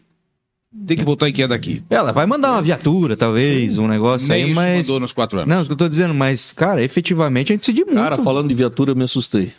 Vocês não, eu não vou arrumar papai na cabeça pra falar isso aqui. eu me assustei. Eu fui na visitar algumas bases ali que a gente né, tem que ir também na onde a gente veio de lá, né? Uhum. Então fui visitar umas bases. Coisa linda. Tracker zero quilômetro. né? É, Jeep Renegade. Coisa de sonho mesmo. Coisa que quando eu trabalhava. né, Viatura que não faz barulho. é. Trabalhava lá com sol quente, sem chegar- ar-condicionado. sem nada, bandido, né? né? Sem nada, né? E- Só que assim, eu fui numa base, não vou citar, né? Mas eu fui numa base, tinha três tracker paradas na frente da, da base. Aí eu conversando com a polícia lá, tal, tal, tal. Eu falei assim, e a guarnição? Não, a guarnição tá na rua, com a outra viatura. Eu falei assim, tá, e essas três aqui? Não tem gente. É, Não tem gente. Pra Você tem uma ideia? Tem carro e não tem PM? isso. Não tem. Pra você ter uma ideia, é, eu entrei na polícia em 1995. O efetivo hoje é 30% menos. 30% menos no estado. Uhum. Em, Santa Cat... é, em Joinville, desculpa. Em Jo- eh, Falando no estado é 30% menos. Em Joinville dá quase 50% menos. Caraca. Em Joinville era 1.200 policiais. Hoje tem pouco mais de 600. Pouco mais de 600. E aí você faz segurança pública como? Não, tá. Aí o policial trabalha estressado, porque é sobrecarregado. Os comandantes estão estressados, porque tem que dar conta sem ter como dar conta. Uhum. Tem que tirar o, o coelho da cartola, que vai pra cima do comandante. Uhum. Ó, teu índice, teu índice de ocorrência tá ruim. Vai pra cima do comandante. Uhum. E o comandante tem que tirar o coelho da cartola, porque ele não tem polícia, vai xerocar os polícia. Uhum. Então, um do- um dos trabalhos também do deputado estadual é cobrar do governo. Abre concurso aí, meu filho. Uhum. Abre concurso. Fortalecer a segurança pública. né? Seja ela estadual ou municipal. Eu trabalhei aí, às vezes o pessoal denigra as guardas municipais. Pessoal competentíssimo. Pessoal competente. Pessoal. Não deveria nem ter nome de guarda municipal, deveria ser polícia municipal. Não trocaram agora o o pessoal do agente prisional para polícia penal? Deveria ser. Por que trocaram lá da PRF quando era patrulheiro rodoviário federal, mudaram para polícia rodoviária? Porque parece que se não tiver o nomezinho polícia, o pessoal não dá a bola. Uhum. Entendeu? Parece que é isso que acontece. Patrulheiro eu acho legal. Não, também. não mas é, trocaram porque não. Agora, Brigadiano lá no sul, que eu acho que. É, briga- é falar assim, Então brigadiano. nós temos que fortalecer, nós temos que fortalecer, seja nível estadual, seja nível municipal, nós temos que fortalecer. Sim. Por quê? Quem sofre é a população. A população liga para a polícia, liga para a guarda, liga para quem for e demora a chegar o socorro. Sim, demora claro. a chegar o socorro. É, cidades pequenas, aí o cara tem que se der duas Sim. ocorrências, o cara vai ter que escolher uma. É, Eu por isso lembro que eu ali- sou- por isso eu- que eu sou a favor do armamento civil, viu? Armamento É, civil. já lá, bem. né? Porque assim, ó, agora o Faquinha, agora no STF, já cortou a compra de alguns, algumas armas, né? Não sei se é a 9mm ou a .40, que é a, uma das mais vendidas, quem tira CAC, né? Quem tira o CAC. E o que acontece? É, é, quando a gente tem o fortalecimento da se- segurança pública, hoje a polícia, eu acredito, a polícia ela tem que, obviamente, ter um maior investimento na questão de efetivo e o- a, a preocupação que nós temos que ter é, é, é- é não misturar os, os poderes, quanto a guarda municipal, quanto o pessoal do trânsito, porque geralmente o pessoal fala que é tudo azulzinho, né?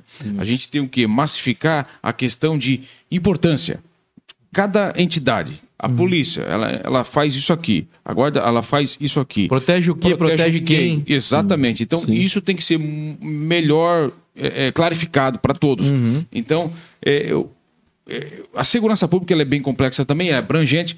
A questão da demora, por exemplo, se o cara tem o- o CAC, se o cara tem o, o- o posse da arma, ele numa ocorrência, como aconteceu esses dias aqui, foi no centro da cidade, um assalto, o senhor foi lá, um comerciante foi lá e meteu bala, pipoco no cara, e o cara matou o humilhante, matou o, o bandido. O cara tem um porte de arma, o cara é, é, é, é habilitado para tal situação. Uhum. Se ele esperasse o cidadão vir, o, o policial chegar lá, a traca está lá estacionada. Só que os caras tinham sangue de pedra. Vou falar. Os policiais tiram sangue de pedra para fazer acontecer. Só que, humanamente, tem situações que é impossível. Não, Joinville não, dá pra ser Não onipresente, né? Você tá louco? Tá Exato. Então, o que acontece? Numa situação como aquela, o cara apontando a arma pro comerciante, o que que o comerciante que tem o, o porte vai fazer? O não tem o porte, eu vou entregar uma florzinha pro cidadão? Não, gente. Ele tem que ir de igual forma e responder o, o cidadão. Uhum. E foi lá e acabou com, com- com- com- o bandido. Então o que acontece? Ah, aquele negócio de bandido bom e bandido morto. Eu, eu, eu- acho assim que- que Não existe bandido bom. Pronto, respondeu. Não existe bandido bom. Gente boa não, não, não, não é bandido. Então, assim, ó, é uma situação que nós temos que ter, é melhorar a segurança das pessoas e dar condição. Dá se Se o defender, né? cidadão tem arma, por exemplo, eu sou armamentista. Ele é armamentista, ele tem um porte de arma, porque é policial e tudo mais. Se a gente tem isso, com certeza. E é aquela absoluta, diferença, né? Armamentista é uma coisa, exibicionista é é outra. outra, foi o que eu falei aqui. Armamentista é uma coisa exibicionista, porque o cara que vem, fica mostrando a arma, colocando aqui, vou gravar um podcast contigo, coloco meu coldre aqui, fica minha para mostrar que eu sou. que Hoje eu tenho, tirei minha sou- espingarda da prateleira aí Já. pra vocês não ficarem assustados. O que acontece? Esse tipo de situação a gente precisa entender bem. Então, é, é- e até é ruim para quem documenta a coisa. Porque o segmento ele é um segmento sério. Tu não vai sair daqui agora ali no mercado do, do, do seu João e comprar, "Ah, eu quero uma 9mm aí. Você tem uma 9mm para mim aí, tal, tal, tal. Não, não é assim que funciona. Existe Nossa, um- um e é isso que a galera não entende, que é muito xarope pra você comprar um, pra primeira. Muito xarope pra você tirar o CAC. É muito difícil. Pra você estar habilitado, não precisa comprar arma, gente, é, vamos pra outro patamar. É outra- Ti- É que nem tirar carteira. Não é fácil, não é barato. Aí vem a parte de comprar o carro. Aí vem a parte de pagar os impostos. Ter uma segurança, pagar um seguro, porque você vai precisar de seguro, não é só comprar um carro, você vai ter que ter um seguro. De arma é a mesma coisa, tem que ter cofre, é cheio dos Paranauê, gente. Vocês não fazem ideia. Quando fala assim, pô, os caras estão legalizando. Meu irmão, vocês não fazem ideia do que é legalizado é bem difícil. Por isso- Então fiquem tranquilos. Quando legalizarem, gente, procurem por pessoas que têm CAC, porque o cara que tem CAC, ele passou por um crivo que você não faz Ó, ideia. você que ainda não casou, É. procure alguém que é CAC você vai estar bem. Tem que ter residência Ô. fixa, tem que estar com a ficha limpa. É. Pô, eu fui nos Estados Unidos em uma loja, eu fui nos Estados Unidos em uma loja Você tá morando em que estado lá? na Flórida. Na Flórida. E lá tem Tá uma bem loja- legal. É, na Flórida eu fui lá e, e olhei. Eu fui lá numa loja, cara, e tem tudo quanto é tipo de arma. E a gente pode comprar na loja. Só, obviamente, tu tem que apresentar o documento que você é habilitado e tal. Mas tem numa loja exposto Sim. as armas, munições, tudo. Tudo, para caça, para. Como se fosse um mercado de armas. O mercado de armas. E mercado de armas e pesca. E daí é o seguinte, quando você chega lá, cara, você se impressiona com a liberdade na qual o americano tem para fazer o manuseio das armas. Até O porque cara- a caça lá também é um esporte é um muito esporte forte. muito né? forte, exatamente. Caça, né? Então, assim, só que lá tu tem que ter o documento para entregar. Uhum. Aí tu fala assim, ah, mas eu quero atirar com calibre duplo 12 aqui. Não, tem o local que o cara vai atirar. Uhum. Ele não pode. Ah, eu quero atirar. Tem gente que tem tanque de guerra. Só que o cara. Porque a punição ele- é severa, né? A punição é, severa. Não andou na Mas linha. Não andou na linha, o cara vai pagar. Uhum. E ponto final. E vai pagar. E vai Uhum. pagar. Eu vi, eu vi um policial americano no, no- na escola onde meu filho estava estudando. E o, o, o menininho olhou pro, pro, pro, pro policial, os dois negros, o menininho e o, e o policial. O menininho olhou pro, pro policial e falou assim: é, Man, monkey, monkey, man, monkey, homem macaco, homem macaco e tal. E o cara pegou, nem olhou, ele só pegou esse menininho assim e jogou pra viatura. Embarcou na viatura e foi pra, pra, pra, pra, pra delegacia. Sem choro. Cumpra-se. Oito anos de idade. Só vai sair daqui a hora que teu pai e tua mãe vier aqui e vão pagar uma multa severa, porque daí tem um. um, um Até um esse negócio- tem até esse negócio- bem importante para Até esse negócio da idade, eu, eu penso interessante assim, porque o pessoal fala, ah, vamos diminuir para 16 anos. Eu sou totalmente contra. Eu sou a favor que não tenha idade. Responda conforme o crime. A gravidade do crime. Uhum. Os Estados Unidos, tem muitos estados que é assim. Responde conforme a gravidade do crime. Não tem idade. Não tem idade. Vai cumprir a parte que é de menor no, no complexo de menor, e quando for de maior, vai cumprir na, na- na- no, no complexo de maior. Entendeu? Não tem idade. É Aqui no. Brasil, o criminoso trabalha com a, com, Aham. com a Constituição embaixo do braço. Mas o grande problema aqui que é? Mente vazia, oficina do diabo. Nós temos dois modelos, o tradicional e temos o, o outro modelo, que é o agrícola, o industrial, onde o preso ele trabalha, estuda, ele recebe assistência religiosa. É, eu vou dar um exemplo aqui da penitenciária industrial de Joinville. Aqui ele tem até médico lá, coisa que o presídio não tem, entendeu? Então lá ele vai estudar, ele vai trabalhar, ele tem, não é, vai a igreja católica, a igreja evangélica, vão lá levar uma palavra. Ele tem uma ressocialização de verdade. Que ressocializar não é passar a mão na cabeça. Porque o pessoal fala, ah, ressocializar, coitadinho. Não tem nada de coitadinho. Fez Tem que pagar. tem que pagar. Né? Só que se você não criar maneiras corretas, não, não, não tem resultado. O modelo É, ou a normal. sociedade abraça ou o crime abraça. O modelo, o modelo normal, pra você ter uma ideia, o modelo normal, 20% volta para a sociedade. 20%. 80% volta para o crime. Reincidente. né? né? No modelo que ele trabalha, estuda, que ele tem assistência, 80% volta para a sociedade. 80% é o inverso. Uhum. É o inverso, por quê? Mente vazia, oficina do diabo. As facções surgiram no modelo convencional. Sim. O cara tá lá o dia inteiro sem fazer nada, coçando, Uhum. E- e pensando, maquinando mal. Mas, ó, Surgiram. Dá do- tempo até de criar facções. partido Ah, político. dá- dá- Os caras, os golpes, cara, mano. esses golpes que você vê aí, ó. É. É, é, Cara, é um absurdo, é, mano. sequestro, é, Pix, é não sei o quê, é, tudo isso aí. É dentro da cadeia. Os caras estão dentro da cadeia fazendo. Então nós temos que mudar isso aí. Aí o cara fala assim, ah, mas o presídio é mais barato. Não é, cara. Você tem uma empresa. Você tem uma empresa que 80. Ah, mas você vai comparar gente com produto. Não, é só pra você fazer uma lógica, né? Só pra fazer uma lógica. Você tem uma empresa que 80% dos seus produtos vai pro lixo. E você tem uma empresa que 80% do seu produto dá certo. Qual que é mais barato? Não, é lógico, cara. Tá louco? Então, assim, ó, é- e tem mais uma coisa, né? A questão da. Ah, o cara, em Guaramirim, o cara foi lá, o pai estrangulou a filha de 5 anos. Loucura. Ele foi condenado ano passado, esse ano, em 30 anos de, de, de prisão. Eu vou perguntar pro policial aqui, quanto tempo ele vai ficar na cadeia? Depende, o homicídio simples é seis anos. E nós vimos aí um dos últimos que foi condenado por homicídio simples, né? Eu tô falando do simples, ali pode. O jurado que vai decidir qual que é né, as qualificadoras. Mas vamos lá, né? vamos no modo Né? geral, modo geral. O, o- o cidadão ele foi condenado a seis anos simples, aí aquele negócio de um sexto, um terço, terço, e um tal, tal. é. Aí, como não tem semi-aberto em Joinville, ele já saiu pela porta da frente da- do, do Em fórum. quanto tempo? Em quanto tempo? E ele confesso, né? Seis anos? Confesso. Confesso. Não, ele foi condenado a seis anos, ele ficou um quarto na. na- Não, não, ele não ficou nada. No nada. julgamento ele já foi solto porque foi não tem semi-aberto. Não tem semi-aberto. Aí é o seguinte, o cara com 30 anos, o cara com 30 anos de cadeia, ele não vai passar de 5 anos na cadeia. Peraí, gente. Como assim? É loucura, mano. Ele estrangulou um- uma criança, É, seja é- quem for. Esse é o cálculo que o bandido faz, cara. Vale Exato. a pena.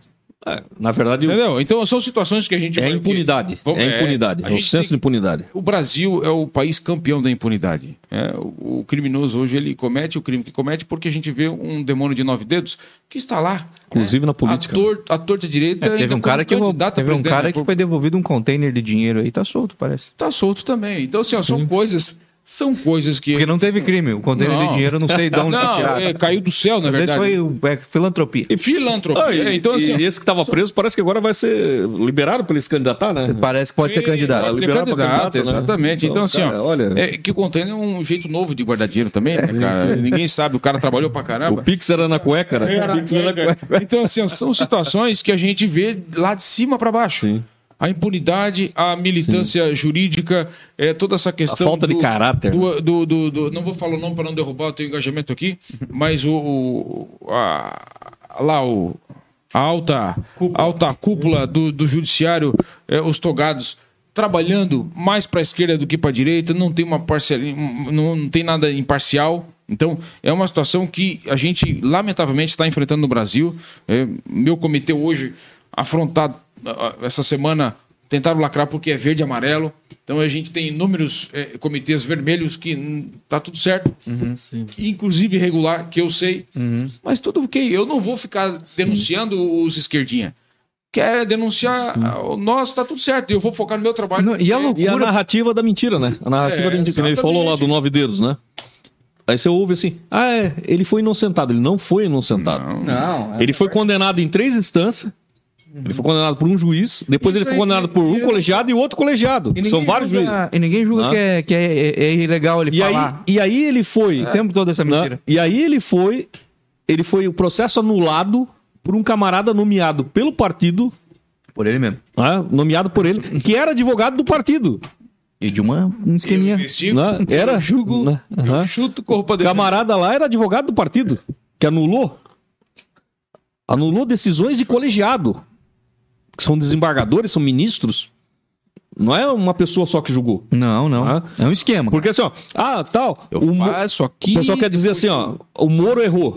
O pessoal quer colocar essa ra- narrativa, o Moro errou. Mas peraí. Aí o colegiado do, de Porto Alegre, Não, muita os gente. desembargadores, Não foi só uma, foi bastante gente. que viram ali, ainda aumentaram a pena, ainda aumentaram a pena, né? Aí eles erraram também. E aí quando subiu pro STJ, que são ministros, os ministros erraram também. Mas peraí. Não, os que não sentaram também erraram, porque eles também tinham um culpado. Ah, Primeiro disseram que não. Não, é isso mesmo. Tem que, tem que Não, ser preso. sim. Depois falaram, não, não, pensando bem, sim. tem um negócio do CEP ali que a gente podia dar um. Tem que ver se não tá. Se É não... uma piada, cara. O problema é assim, ó, nós vivemos uma coisa do imoral, né? É, A administração pública, ele, ele diz assim, né, o LIMP, né? Legalidade, impessoalidade, moralidade e publicidade, né? E tem a diferença entre que, o que é moral e o que é legal. Uhum. né? Uma vez perguntaram para um, um juiz: Você acha justo você tendo casa, apartamento, isso, aquilo, aquilo outro, você receber 5 mil de auxílio moradia? Sim, porque é legal. É legal, mas é imoral. Mas é tem gente que não tem compromisso com o que é moral. Entendeu? Não. Então, assim, nem tudo no Brasil que é legal é moral. E nós temos visto que está sendo criada uma imoralidade mesmo. Uhum. Uma imoralidade. As pessoas não têm compromisso com a verdade. É, e tem coisa que é ilegal Né? mesmo, a galera tá fazendo também. Sim, então. Porque eles estão legalizando a mentira. É. Estão legalizando a, É, gente mentira. parte- a gente parte do princípio da impunidade. Então, É, assim, sim. começa nisso. Ah, não vai ser julgado, não vai dar nada. Não e dá nada. Fazer. Não vai dar Primeiro nada, assim, vamos fazer. Elber sendo eleito, ele é servidor do povo. Eu sendo eleito, Funcionário do povo. eu sou Funcionário- servidor do Se povo. sumir tua foto no funcionário. WhatsApp, Albert, tá fudido. Não, nós somos Como é é? funcionário do povo. Se sumir tua Funcionário foto no do povo. WhatsApp. Cara, funcionário do povo, funcionário do povo, político, juiz, o que for, ele não é pra entrar no serviço público pra ficar rico, cara. Não. Não, de forma alguma. É, o, Brasil é o único país que acontece isso. Quer ficar rico, vira programador. risco, fica É, rico. Isso aí, ó, vira, vira é, dono Entendeu? de podcast. Camarada fica rico. Quer Cara, ficar não rico, existe. Que fica rico é- vira dono Sim. de podcast. Camarada, qualquer assim, ó, hoje tá tão avacalhado. Qualquer prefeiturazinha aí, ó, de cidade pequena, os camaradas estão ficando ricos. É. Aí você vai lá naquela cidade, não tem asfalto, É não loucura, tem né, cara? posto de saúde, não tem nada. Mas aí o ex-prefeito tem não sei quantas carretas, mas não sei quantos apartamentos Balneário Camboriú. Não, se tu vê prefeito de Dodge Ram, gente, vou falar pra vocês, a conta já não fecha, tá? não dá. Não andou de Dodge Dodge Ram lá nos Estados Unidos, não. É, Andou de Dodge Ram? Eu tive, eu tive o prazer de andar com a Dodge Ram lá, cara. Do amigo meu. Eu nunca tive Dodge Ram nos Estados Unidos. É um, é um caminhão, né? Próximo, você tá doido, cara. É uma Mas, máfia. mas vou falar pra você, se, ah, prefeito não dá pra andar de Dodge Ram, tá, gente? Com o salário de prefeito não tem É.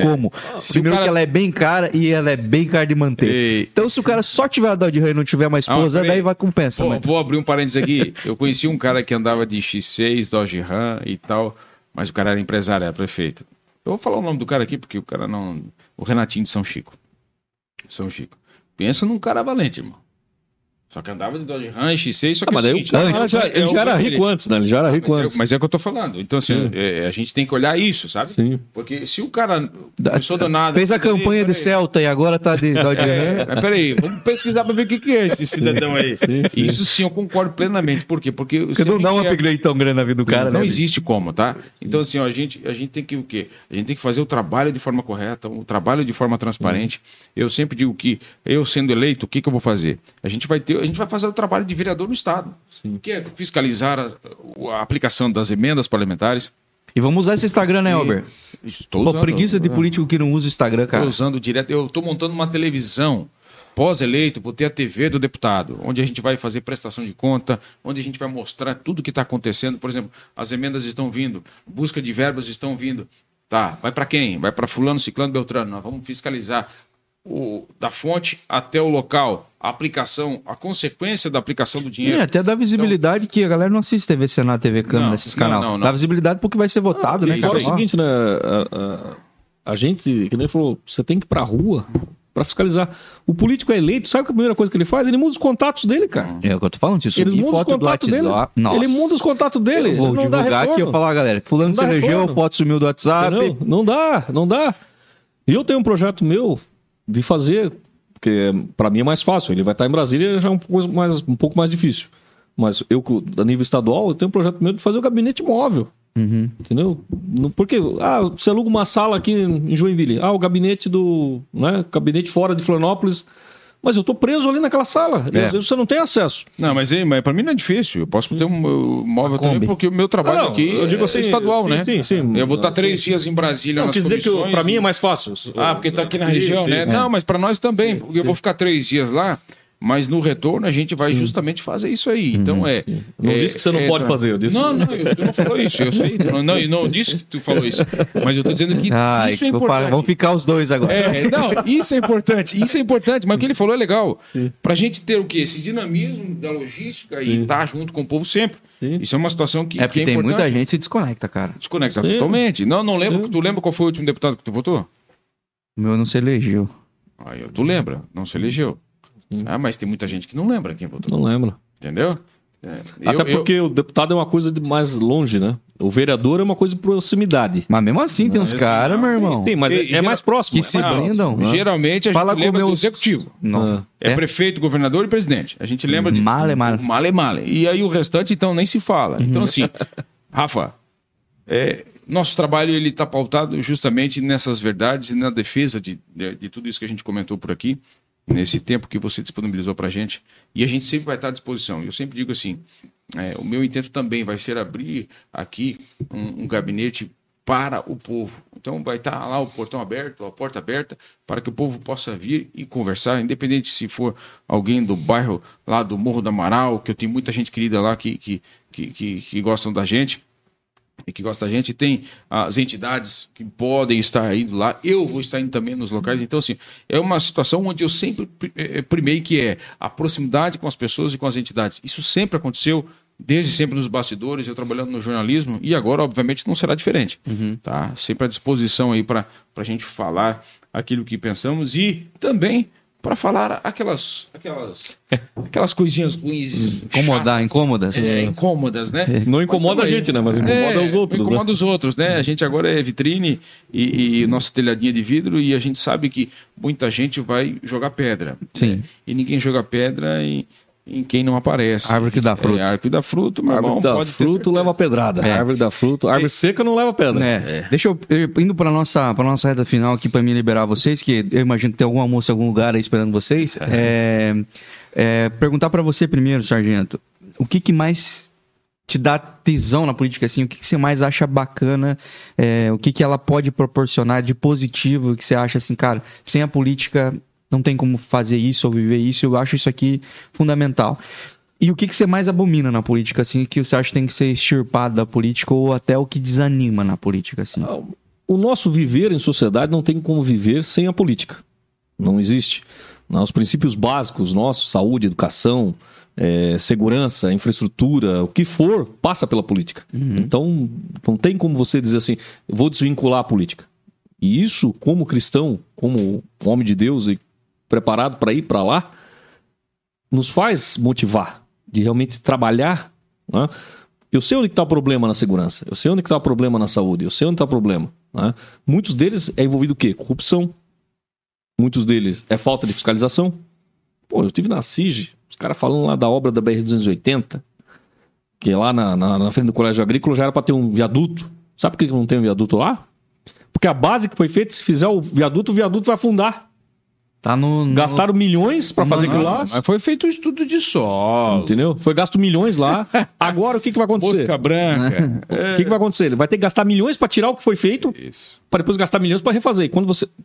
Todo mundo que trabalha com obra sabe, você pega o terreno limpo é um preço, você pega o terreno sujo é outro preço. É isso aí.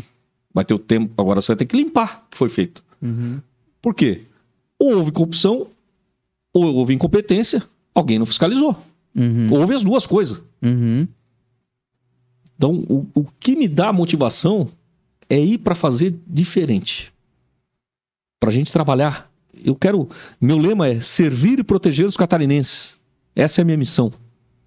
E é isso que eu quero fazer. Eu quero servir e quero proteger. Coisas que, infelizmente, a política não faz.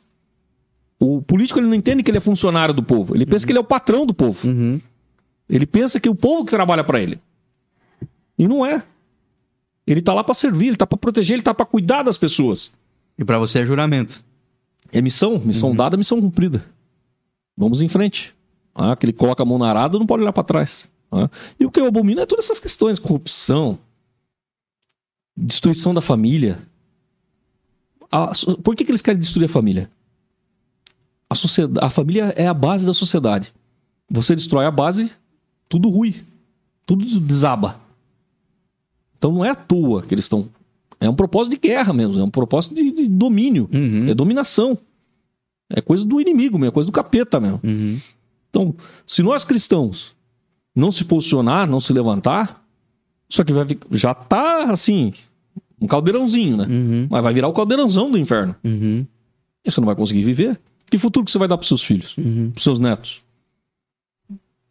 Então nós temos que mudar isso. Aquela frase que queimou no meu peito, e depois quando eu vi no, no- na, na página dele, eu falei, "Ó, Jesus coincidência, né? Jesus coincidência, né? Ele falou, ó, tô indo por causa disso. E foi o motivo que foi. Aham. né? Para o mal triunfar, basta que os bons não façam nada. né? Sabemos que bom só tem o Pai. Mas nós estamos do lado do bem. Nós estamos do lado do bem. Uhum. Eu não vou aparecer só depois de quatro anos para pedir voto de novo. O pessoal vai me ver na rua. O pessoal vai ter meu contato. Uhum. O pessoal vai poder dar sugestão. O pessoal vai poder me cobrar. Uhum. Vai saber onde está o seu deputado. Diferentemente de outros que somem quatro anos depois só vem ali na- na- nas vésperas da eleição para pedir voto. Sim. O povo tá cansado disso, é o que eu mais escuto. É o que eu mais escuto na rua. O pessoal tá cansado disso. O pessoal tá cansado da velha política. Tem gente que tá com nojo. Só que qual que é o grande problema? O que dificulta muito é de conseguir falar, né? Sim. Só que qual que é o grande problema que eu tenho falado pro pessoal? A esquerda, o inferno, é unido. Eles são unidos. Então a esquerda vai votar. E aí, se o pessoal conservador não vai votar porque tá cansado, porque tá com nojo, porque tá com isso aqui, quem que vai vencer? Então nós temos que votar. Nós temos que votar, nós temos que exercer a nossa bandeira. Nós temos os valores cristãos, nós é, lutamos pelas famílias. Pô, daqui a pouco o camarada, como ele falou, banheiro de todas, né? Banheiro de todas, Loucura. né? É, ideologia de gênero. Eu respeito. Eu posso não concordar, mas eu respeito a, a posição da pessoa. né? Eu sou de São Paulo, apesar de já estar mais joinvilense hoje, até torço pro Jack, né? Já torço pro E lá em Jack, São Paulo, torce pra pro Santos. Né? É, ninguém é perfeito, né? Dois- não, dois- mas o pessoal não. Dois times saudosistas. Mas assim, ó, Santista ninguém tem raiva. O pessoal tem até pena, mas raiva não tem. É verdade. Isso é verdade. Ninguém tem raiva, é verdade. É, eu não consigo ter raiva do Santos, não. O Santos é um time querido, né? Então, assim, é, a gente vê assim que ou a gente é, muda isso. Eu convivi lá, ninguém mais misturado que o povo de São Paulo. Sim, é, lá é loucura, mano. A gente, a gente é grande. tinha lá na sala de aula negro, japonês, tudo, sem problema algum. O supervisor da minha escola, não sei se está vivo ainda, né? Mas era homossexual. Nós respeitávamos ele, ele respeitava nós, nunca tivemos problema. Quando começaram com esse negócio de vamos defender as minorias, né? é, começou a guerra. Como eu brinquei ali no início, o pessoal já sai de casa com uma luva de boxe na mão. É, é Então- o interesse deles. Né? Então nós temos que mudar isso. Teu trazer, voto, sargento. trazer investimento para o maior PIB de Santa Catarina, maior riqueza. Eu brinco assim, ó, Joinville é a cidade mais rica do estado de Santa Catarina com mais pobreza.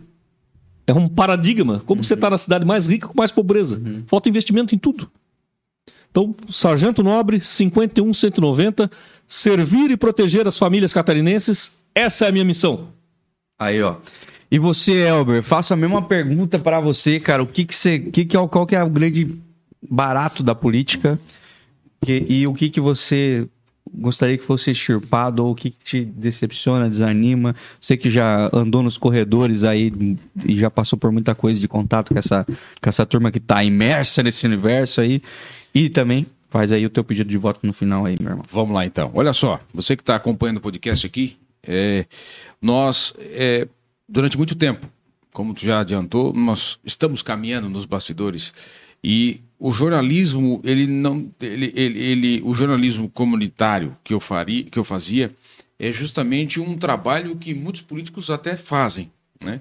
que é atender demandas, problemas e buscar a solução diante diante público e tudo mais. É, o quadro Me Chama Que Eu Vou me levou a isso e a caminhar nessa situação. E o mais bacana de tudo é você encontrar, por exemplo, tá? ontem encontrei uma senhora que há seis anos atrás é, eu atendi ela através do quadro Me Chama Que Eu Vou. O filho dela tinha dois aninhos e ela chorando, ela e o marido, dizendo que não tinha vaga no CI. E eles estavam desesperados, porque os dois precisavam trabalhar e não tinha vaga no CI. Eu fui lá fazer matéria e quando eu cheguei lá, fiz a matéria, coloquei no ar no mesmo dia. No outro dia, ligaram para ela, ela me contando, eu nem sabia disso, ligaram para ela e até hoje o filho dela está numa escola municipal e sempre tem vaga para o filho dela. O filho dela tem oito anos hoje.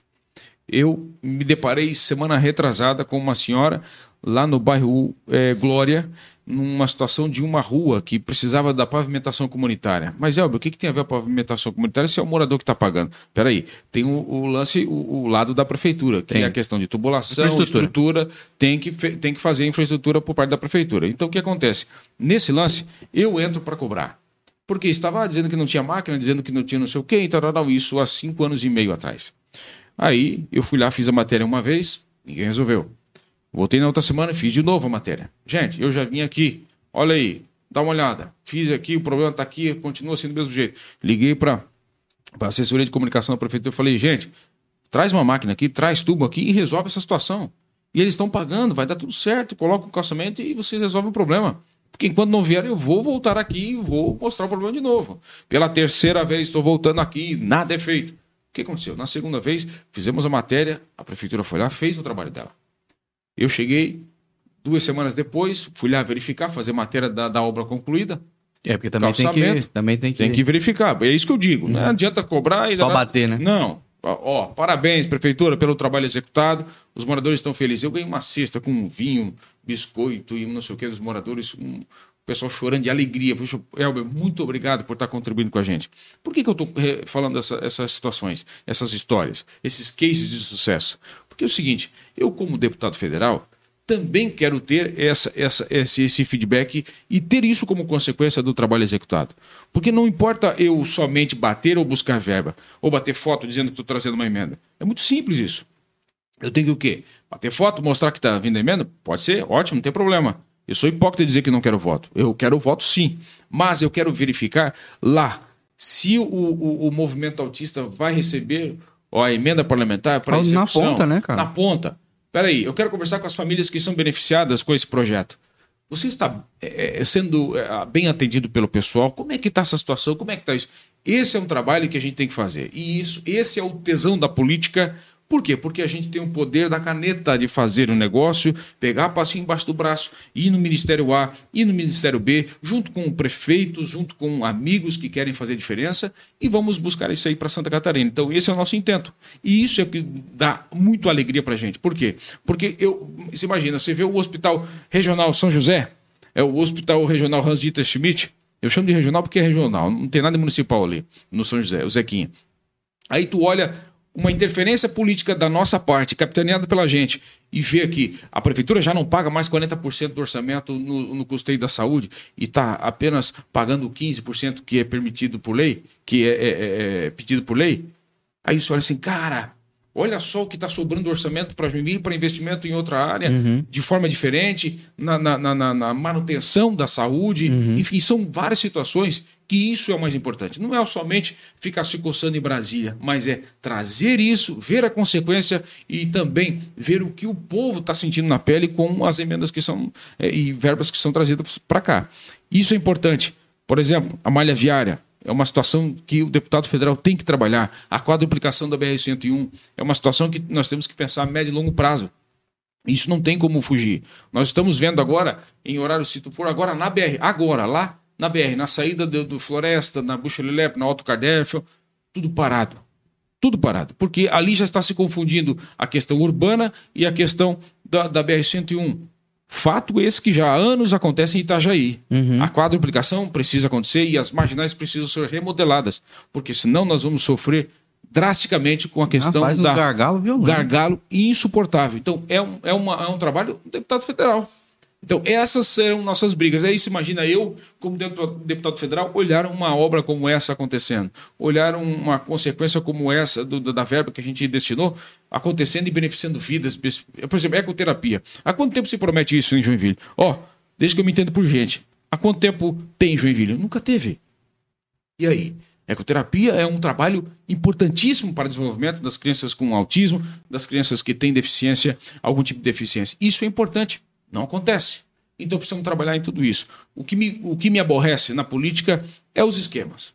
São as questões partidárias. Por exemplo, uma coisa que eu abomino, tá? Ah, o prefeito é do Novo, eu sou do Patriota. Partido Patriota. Tu acha que eu vou deixar de conversar com o prefeito porque ele é do Novo? Não, Tem que esperar vir um do Patriota. Tem que esperar poder- do Vitor. É, é uma bestialidade. É. É um, é um- é um bando de idiota que acha que a, a, a, a política é feita baseada na facção A e a facção B não precisa. Uhum. Não é assim que funciona. Pode ser o prefeito do PT. Não tem problema. Vai traz para cá, porque o dinheiro não é do PT, do Patriota. Do... Não, não. O dinheiro é do povo. Então a gente precisa executar. Agora, se a emenda for para o prefeito do, do, do, do PT ou do Novo e não está sendo executado a emenda que eu lutei para aquilo, é outra conversa. E você tem que ser responsável Aí por eu- expor também, né? Exatamente. Ó, gente, eu levei a emenda lá, só que até agora não está sendo executado X, Y, Z. Só que tem cara que lava as mãos, né, bicho? Acabou. É, tem cara que, ó, fiscalização, lava as mãos né? e deixa quieto. Essa fiscalização, ela tem que acontecer. Então, o que me aborrece é isso.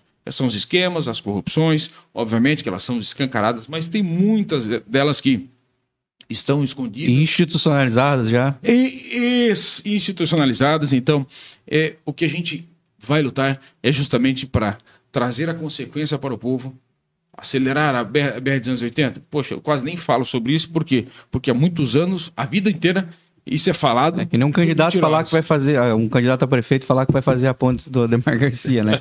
É chovendo molhado, né? E vou te falar, tá, tá com dinheiro na conta, tá tudo certo, falta uma liberação. Sabe quando ela vai acontecer? Nós estamos em 2022. É. Vai acontecer no início de 2024. Por que, que vai acontecer no Que início de 2024? coincidência, bicho. Que coincidência, cara.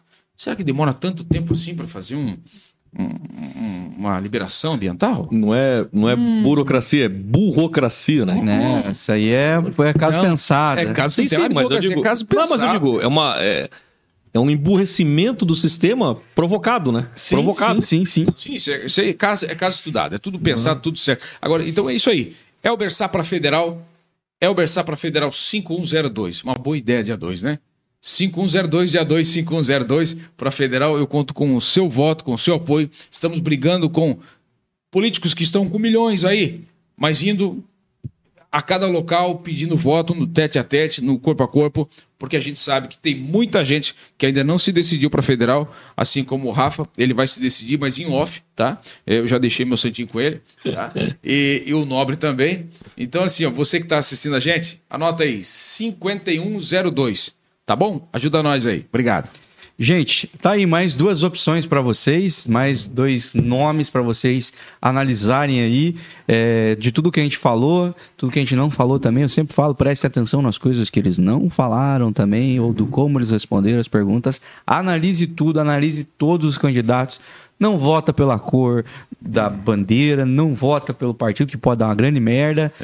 Cara, pesquisa, filtra, estuda, gasta um pouquinho de tempo, porque isso pode ser importante demais para o nosso futuro, para o futuro da nossa cidade, principalmente. Vote por Joinville, escolha candidatos daqui, analise. Ah, mas isso aí não é o, o, o, o- sonho que eu queria. pra mim. Não estão procurando um marido para você, estão procurando um político que vá.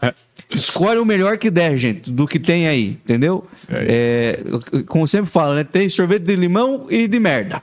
Aí você que escolhe. Se quer um mais azedo, né? Então es- escolhe aí o que tem, gente. Tem bastante em Joinville, graças a Deus, ou não. Estamos com muita opção, mas filtra bem, gente. que Tem um monte de, de entraia no meio aí, tá? E assista os outros episódios. A gente também trouxe mais candidatos aqui. Analise, escolha bem, vote por Joinville. Voltamos na semana que vem. O Felipe volta também na semana que vem. Hoje eu tô sem meu co-host aqui. porque Ele é de esquerda, ele não queria ter nenhum ele não queria vir. debate. Não, tá tudo brincadeira, brincadeira. Felipe não é não.